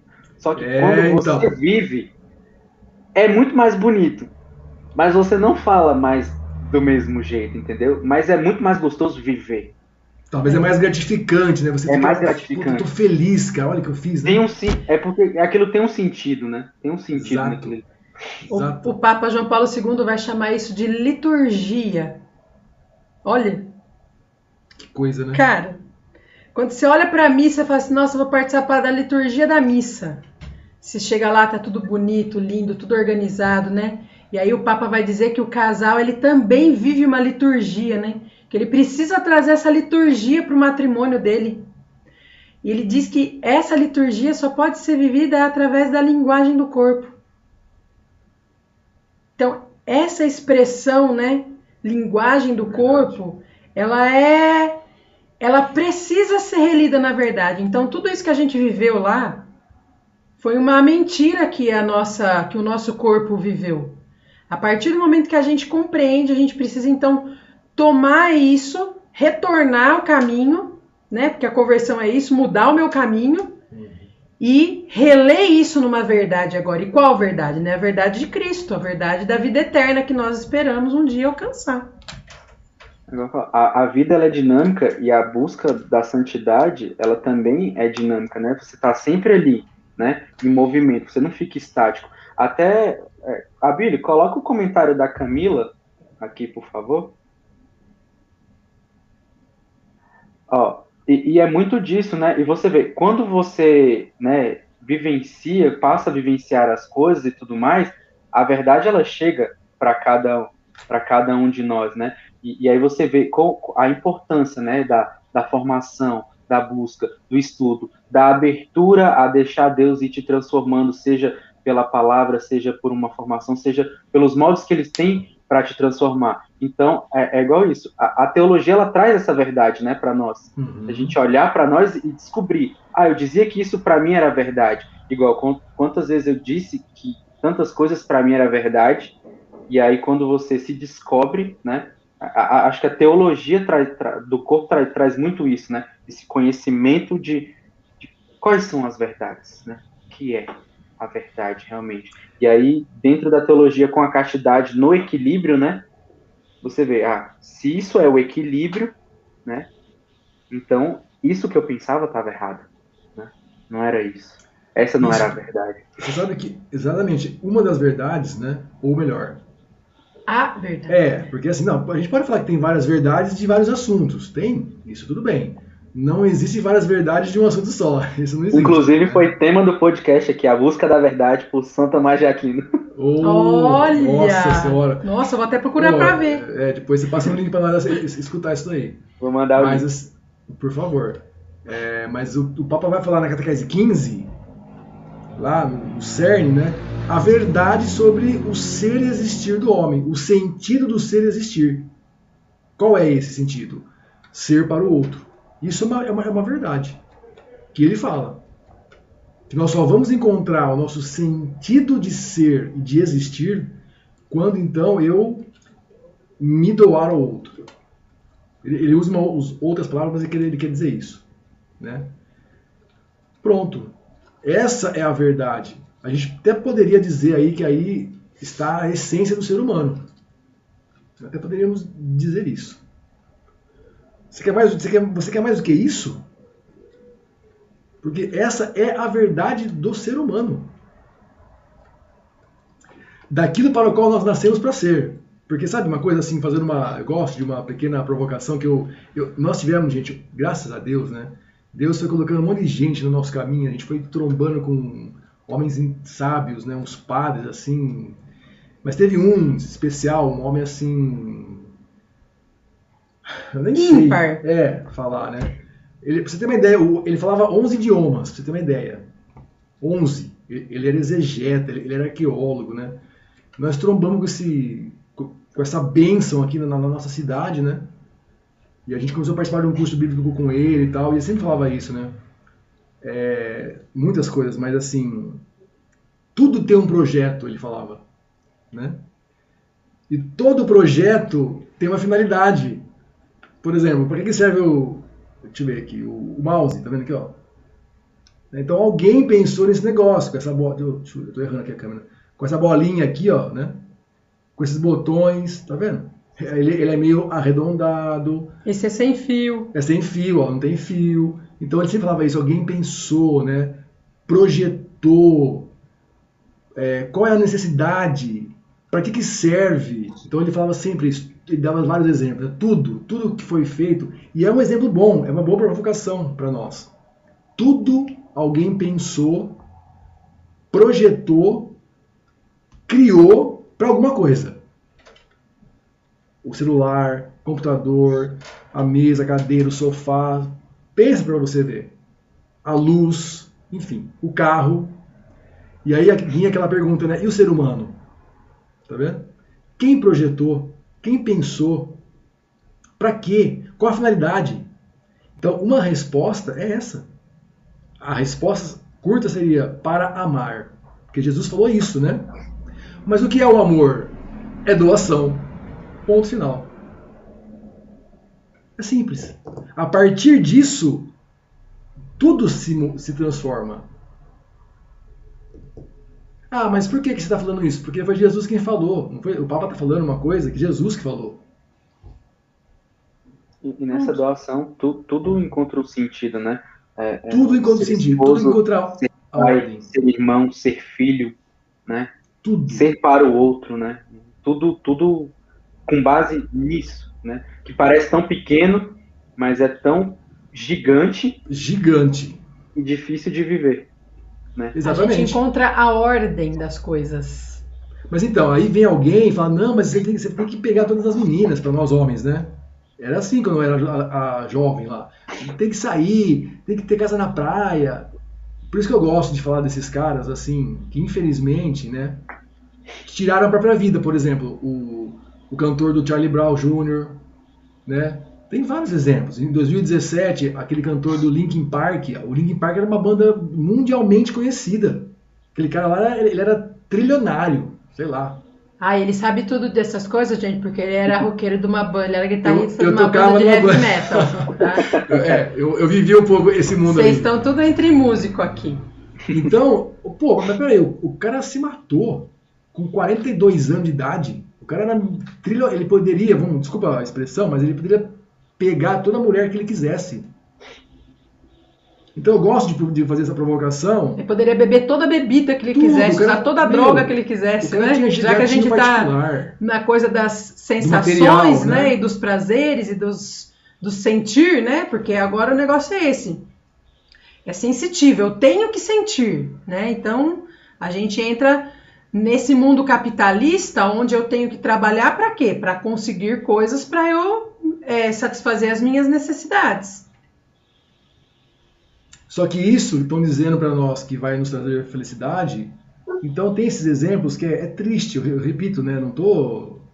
Puxa, eu fiquei, fiquei triste quando a gente soube, né? Quando eu fiquei sabendo, falei, meu Deus, por quê?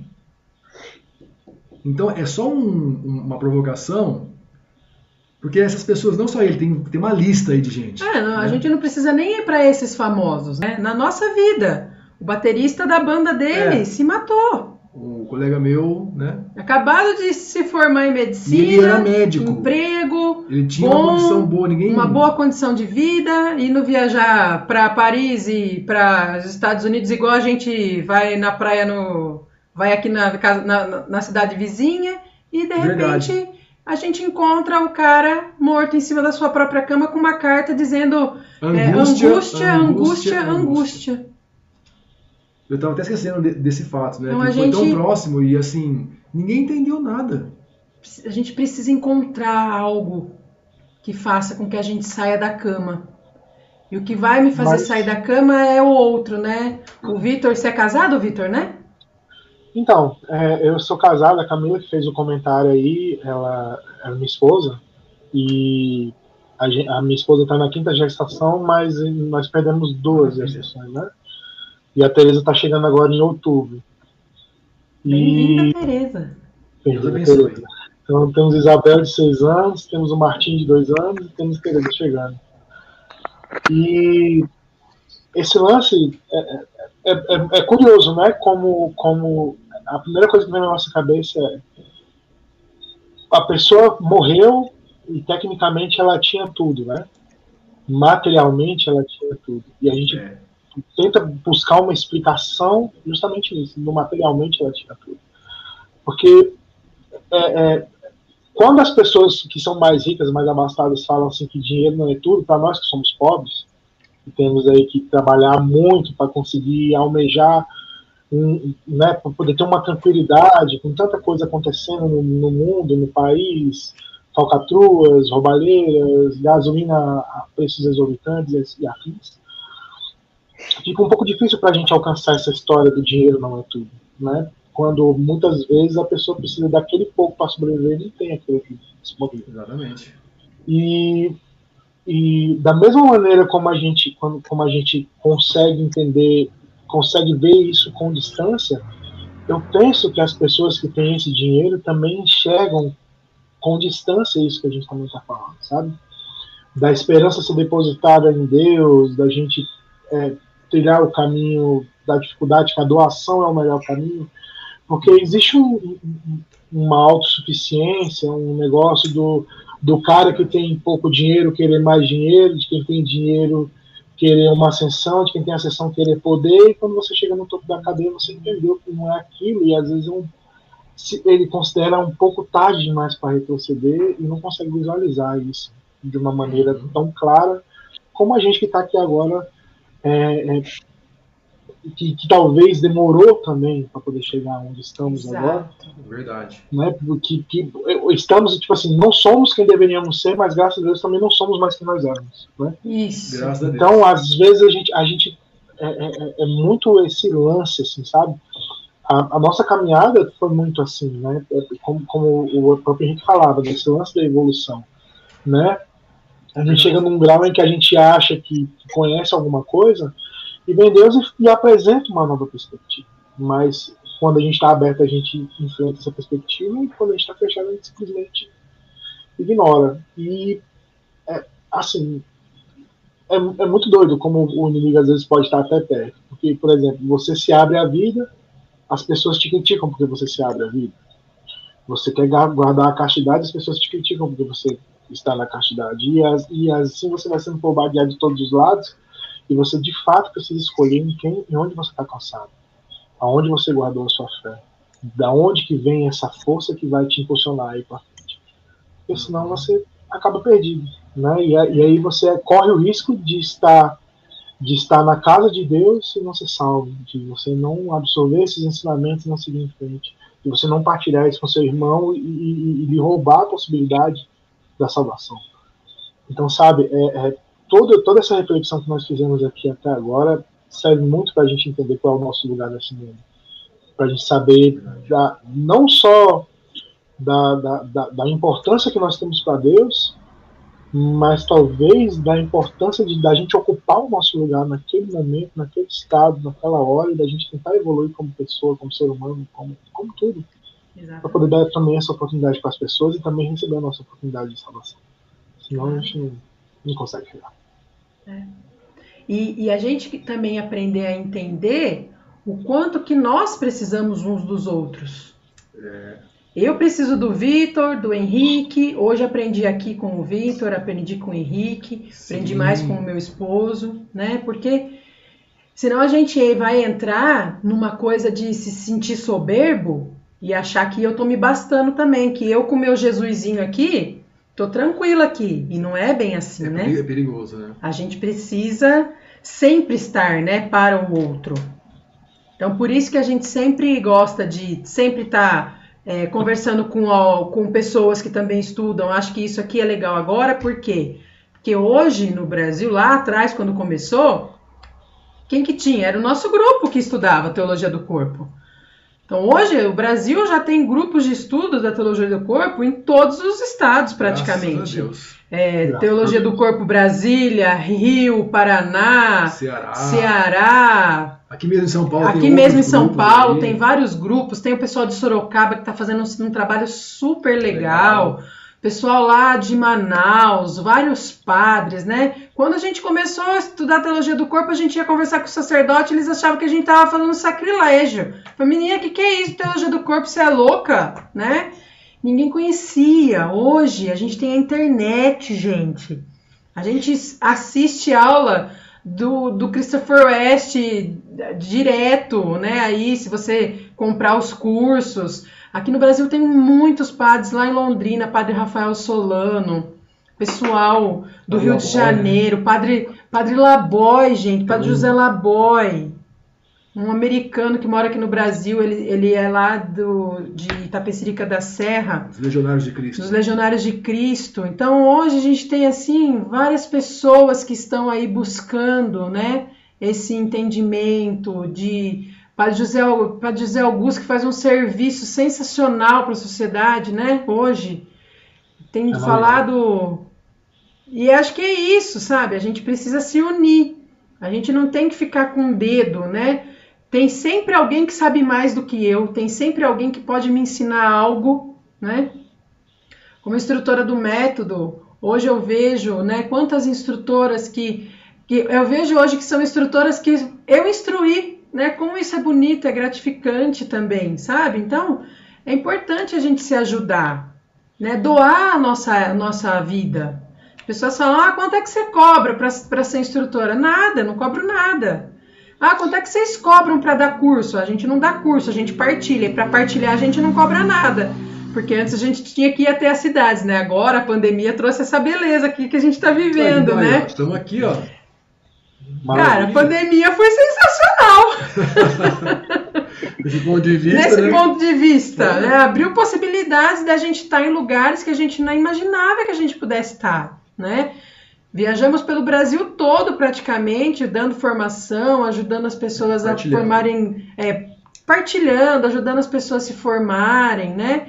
Eu acho que esse que é o legal. Eu tô aqui hoje para quê? Para ensinar vocês? Não. Para que vocês talvez tenham o coração aquecido com a graça de Deus, com o Espírito Santo e que possam trilhar um caminho, né? Brasília tá, Daiane, né, nossa amiga querida, tá aí é, fazendo um trabalho belíssimo com a Teologia do Corpo Brasília. E a gente, tem pessoal da outra comunidade também, também, aí, ai, que agora eu não me lembro o nome. Mas tem um pessoal Mas que aí. também participa e que também está aí envolvido com a teologia do corpo. É, o pessoal do Decor, mas o Decor está dentro de uma comunidade, né? É, o Decor é um projeto da teologia do corpo. É, agora né? é Instituto é isso mesmo. Isso, exato. Então, a gente vai entendendo o quanto que aquela sementinha que Deus um dia plantou lá no meu coração e no coração do Marcelo, quando só tinha eu, o Marcelo, Daniel, o Daniel e o, Elton. e o Elton, num grupo de estudos de quatro pessoas, uma vez por semana, o quanto que isso expandiu, né? E aí Algumas pessoas ficaram questionando e criticando o Ítalo Marcília aí um tempo atrás, que falou sobre a teologia do corpo, né? Que talvez desaparecesse. Gente, assim como tudo. Se a gente não resgata, ela vai sumir mesmo, ela vai desaparecer. Se a gente olhar lá a Casticonube do Papa Pio XII, a Humanivite, né, gente? Por favor. Né? O povo nem sabe que existe a Humanivite. Agora, quando a gente fala de Casticonube, o povo fica mais louco ainda. Fala, o que, que é isso, filho de Casticonube? Tá falando em latim aqui comigo, eu não entendo nada. Então, se nós não resgatarmos isso, não trouxermos isso à tona, não mostrarmos para os nossos filhos, como o Vitor estava falando, né? Hoje o grande desafio é esse: como que nós vamos cuidar desses adolescentes que estão inseridos nesse mar de desgraça que parece, né? Que só parece que só tem coisa ruim do lado dos nossos filhos, né? Infelizmente. A gente precisa se ajudar um ao outro. Acho que isso nos faz igreja. Isso é igreja de verdade. Não importa se vocês são da comunidade X, da se a gente não é de comunidade nenhuma, se a gente a gente é da igreja, nós somos igreja, independente de comunidade, acho que isso que nós temos que buscar hoje. Uma unidade verdadeira que nós queremos ser santos, queremos ir para o céu. Se a gente quer ir para o céu, a gente precisa lutar e a gente precisa partilhar a vida. Não adianta eu estudar aqui um monte de coisa, ter um monte de livro aqui em cima da minha mesa, se eu vou guardar isso para mim. Qual é o sentido de eu guardar o meu talento, né? Deus vai cobrar isso de nós. E, e para esses corações, ou, ou para pelo menos esse um coração que foi tocado essa noite, né, que, que, nos assistiu aí, e quer iniciar nos estudos da, da teologia do corpo, por onde você indica o início? A gente fala. O início! É o livro do. Para mim, no primeiro momento, era a Teologia do Corpo para Principiantes. Né? Ah, é verdade. Que é, do Christopher West e que é bem interessante. É muito bom esse livro. Que é muito bom. É muito bom. Mas hoje, depois que eu li e me aprofundei é mais, eu indicaria, opa, os chamados ao amor, tá? E então, especialmente o começo de tudo. Começo de tudo, esse aqui, ó. Teologia do corpo, um tesouro escondido da psicóloga Maria Célia dos Reis. E amiga nossa. Que é uma amiga nossa, que inclusive escreveu um outro livro agora, dia 23, agora, vou até fazer propaganda agora. Dia 23 vou estar com ela numa live, né, falando sobre psicologia, né? O que, que amor e responsabilidade e teologia do corpo tem a ver com psicologia? Nós vamos estar falando sobre isso. Esse livro aqui, é, ele está disponível no Kindle, né? E agora. Baratinho. Baratinho. Esse aqui a gente tem também, se alguém quiser aí comprar, a gente tem alguns. Então, assim, começa por esse. Que é- é, por é, esse. Que, que, é bem mais rápido. E depois desses dois. É, aí. Christopher West ou Chamados ao Amor. Chamados ao Amor. Os dois, né? São, é. são resumos, né? Meu, e aí, cara, aí tem. Aí tem Aí vai infinidade de outras coisas. Aí vai abrir o mar. Putz, é, aí. Mas, é. mas, ó, por último. Cara, aí você colocou o pé no mar, filho, aí você vai, Já porque mesmo se você não souber nadar, alguém vai te salvar, entendeu? Mas assim, ó, pra, a onda vai te levar, com certeza. Para esse um que foi tocado, né? Então ele começa esse caminho, né? Leu da, o da Maria, leu o do Granados, do Christopher West, mas depois leia as catequeses vai lendo aquela que está difícil, você vira, vai para a próxima, vai indo, vai indo, que você vai ter uma experiência única, é. igual nós tivemos. E isso aqui é importante, gente, pelo seguinte: em 2012 eu tive aula com o professor Jaroslaw Merek. Ele é um polonês, ele veio lá de Roma para dar aula aqui é, para a Pastoral Familiar, o Encontro Nacional da Pastoral Familiar, e eu estava presente nesse encontro. E o professor Jaroslaw falou o seguinte, que nós podemos ler tudo o que as pessoas escreveram sobre a teologia do corpo. Mas nós não podemos nunca deixar de ir na fonte, que é São João Paulo II, porque o que São João Paulo II disse foi o que ele disse, e a interpretação dele na minha vida.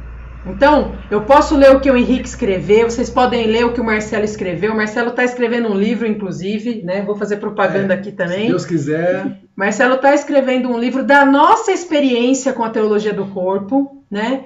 Porque é a nossa experiência, mas quando você, né? Aí agora eu quero falar com cada um que está aí. Quando você lê a teologia do corpo, você vai ter a sua experiência.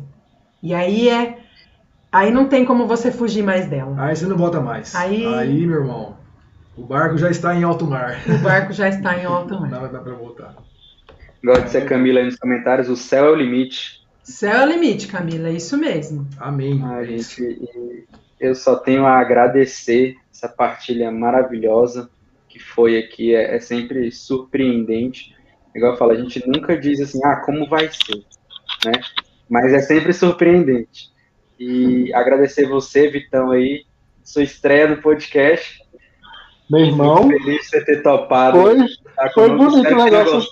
Mas, Vitor, nós perdemos a virgindade junto, porque esse negócio de podcast aqui foi a primeira vez nossa também. É, legal. Aos estreantes Olha, aí, que bom que vocês gostaram. Foi bom. Eu fico muito feliz de Deus ter reservado esse momento para que eu pudesse participar com vocês, porque realmente, é, é, apesar da gente sempre assistir, a troca em tempo real é muito fenomenal, né? Muito bom esse, esse é mais intenso, né? Sentir mesmo o vigor daquilo que vocês estão falando, poder partilhar também com vocês um pouco da nossa vivência, trocar as experiências, igual você mesmo apontou, e assim, espero assim que um dia a gente consiga se encontrar pessoalmente, né, para a gente poder Amém. partilhar mais de perto mas isso aqui já valeu demais. Muito obrigado. Amém. Muito Amém. Só já estamos devendo uma visita aí para Brasília ó, já faz tempo já. É, pois é. Quando tiver vindo, nos avise. Ah, eu quero, em nome da Escola de Fidelidade, junto com a comunidade de Fidelidade da Cruz, fazer essa acolhida e também um agradecimento todo especial por estar junto conosco nesse momento. Foi maravilhoso e quero levantar né, nosso recorde foi batido! que recorde? Olha, de tempo. Três horas online. Para vocês verem, vocês comentaram sobre o podcast da Busca da Verdade com o Leonardo. Ele era o nosso recorde. A gente tinha 2 horas e 56 minutos. Nós já batemos as 3 horas. Meu Deus, já 3 horas já, rapaz. Sim, sim. Nós estamos há 3 horas aqui no. Opa, sem derrubar. É, caiu tudo aqui. Caíram os livros aqui. Vixe, Maria. Fiquei eu, emocionado. Eu, não, eu, eu, fico aqui, o Vitor, tá, eu tô todos os dias, todas as segundas-feiras aqui e sinto isso, estou aqui, vou alimentando algumas coisas por trás e ajudando no que é possível, né? Graças a Deus. É, eu também casado, 15 anos, né? Esse mês mesmo, dia 1 de julho. A minha filha teve a sua investidura de coroinha nesse domingo, agora, na comunidade. Então, a vivência nossa dentro da, da comunidade é, é extremamente fértil e, e, faz com que tudo isso possa acontecer, graças a Deus, né? Então, e, leitura é, é, é, a coisa que não pode faltar para ninguém, seja cristão, seja católico, seja quem for. Leitura muda a nossa vida e, e faz com que a gente possa realmente ir para outros lugares sem sair, sem tirar o pé do chão, né? E é uma maravilha. Aqui, é no nosso, uma coisa também que quando nós terminamos o nosso podcast toda segunda-feira, na quarta-feira, o áudio está disponível em todas as plataformas de streaming, né? No Uau, Deezer, Spotify e assim vai. Vocês podem ouvir novamente o nosso podcast indo para o trabalho e fazendo alguma outra atividade doméstica. Então fique à vontade, assine lá os nossos canais, sigam, né? Lá também no Spotify, no Amazon Music e assim vai, porque também nos ajuda com a, a, a, sua, a sua visualização lá, né? Você pode também fazer com que alcance cada vez mais outras pessoas, porque o conteúdo foi maravilhosamente rico e repleto de emoção no dia de hoje. Realmente. E foi isso fantástico, vai... né, Vitão? E isso vai ter. Oh, fenomenal. ah, fenomenal. Isso, lembrando Mônica. Ah. Fabuloso. Não, é... Os bastidores eu conto para eles. É... Eu queria convidar a, a gente fazer a oração final, que é a oração da, da nossa escola de fidelidade. É, queria que vocês começassem o primeiro, o primeiro e o segundo parágrafo, né? E depois o Henrique e termina, vai para o terceiro e o Vitão no último aí, tá bom? Tá, nós então primeiro e segundo, né? Isso. Ok. Pai misericordioso, Deus Todo-Poderoso, Tu que és fonte da luz e da ciência, concede-me um coração ardente, fiel e sedento da Sua vontade, para conhecer as Suas obras e escutar o Teu chamado à perfeição.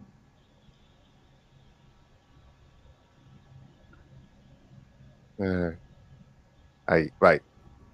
Jesus crucificado, servo sofredor e filho de Deus, quero permanecer aos teus pés da, aos pés da tua cruz, ao lado da Santíssima Maria, sua mãe e nossa, e diante de suas dores cultivar um amor filial a Deus e a perseverar na vivência da tua palavra. Espírito Santo de Deus, fiel consolador dos aflitos, derramai seus dons durante minha caminhada evangélica e fortaleça minha decisão de prosseguir com coragem ao encontro dos sofredores e pequenos, anunciando o evangelho com alegria.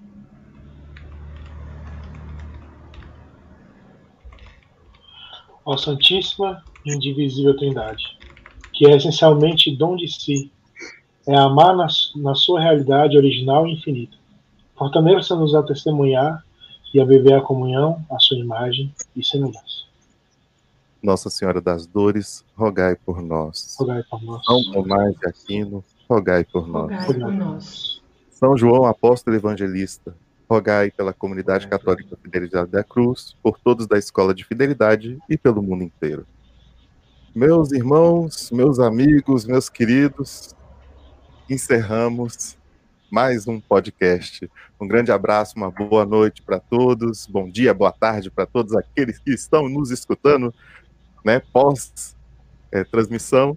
Então, fiquem com Deus. Próxima semana, pontualmente às 8 horas da noite, nós estaremos aqui ao vivo. E se Deus quiser, vamos ainda com mais novidades. Amém? Amém. Fiquem com Deus, gente. Amém. Tchau, tchau. Tchau, gente. Obrigado, gente.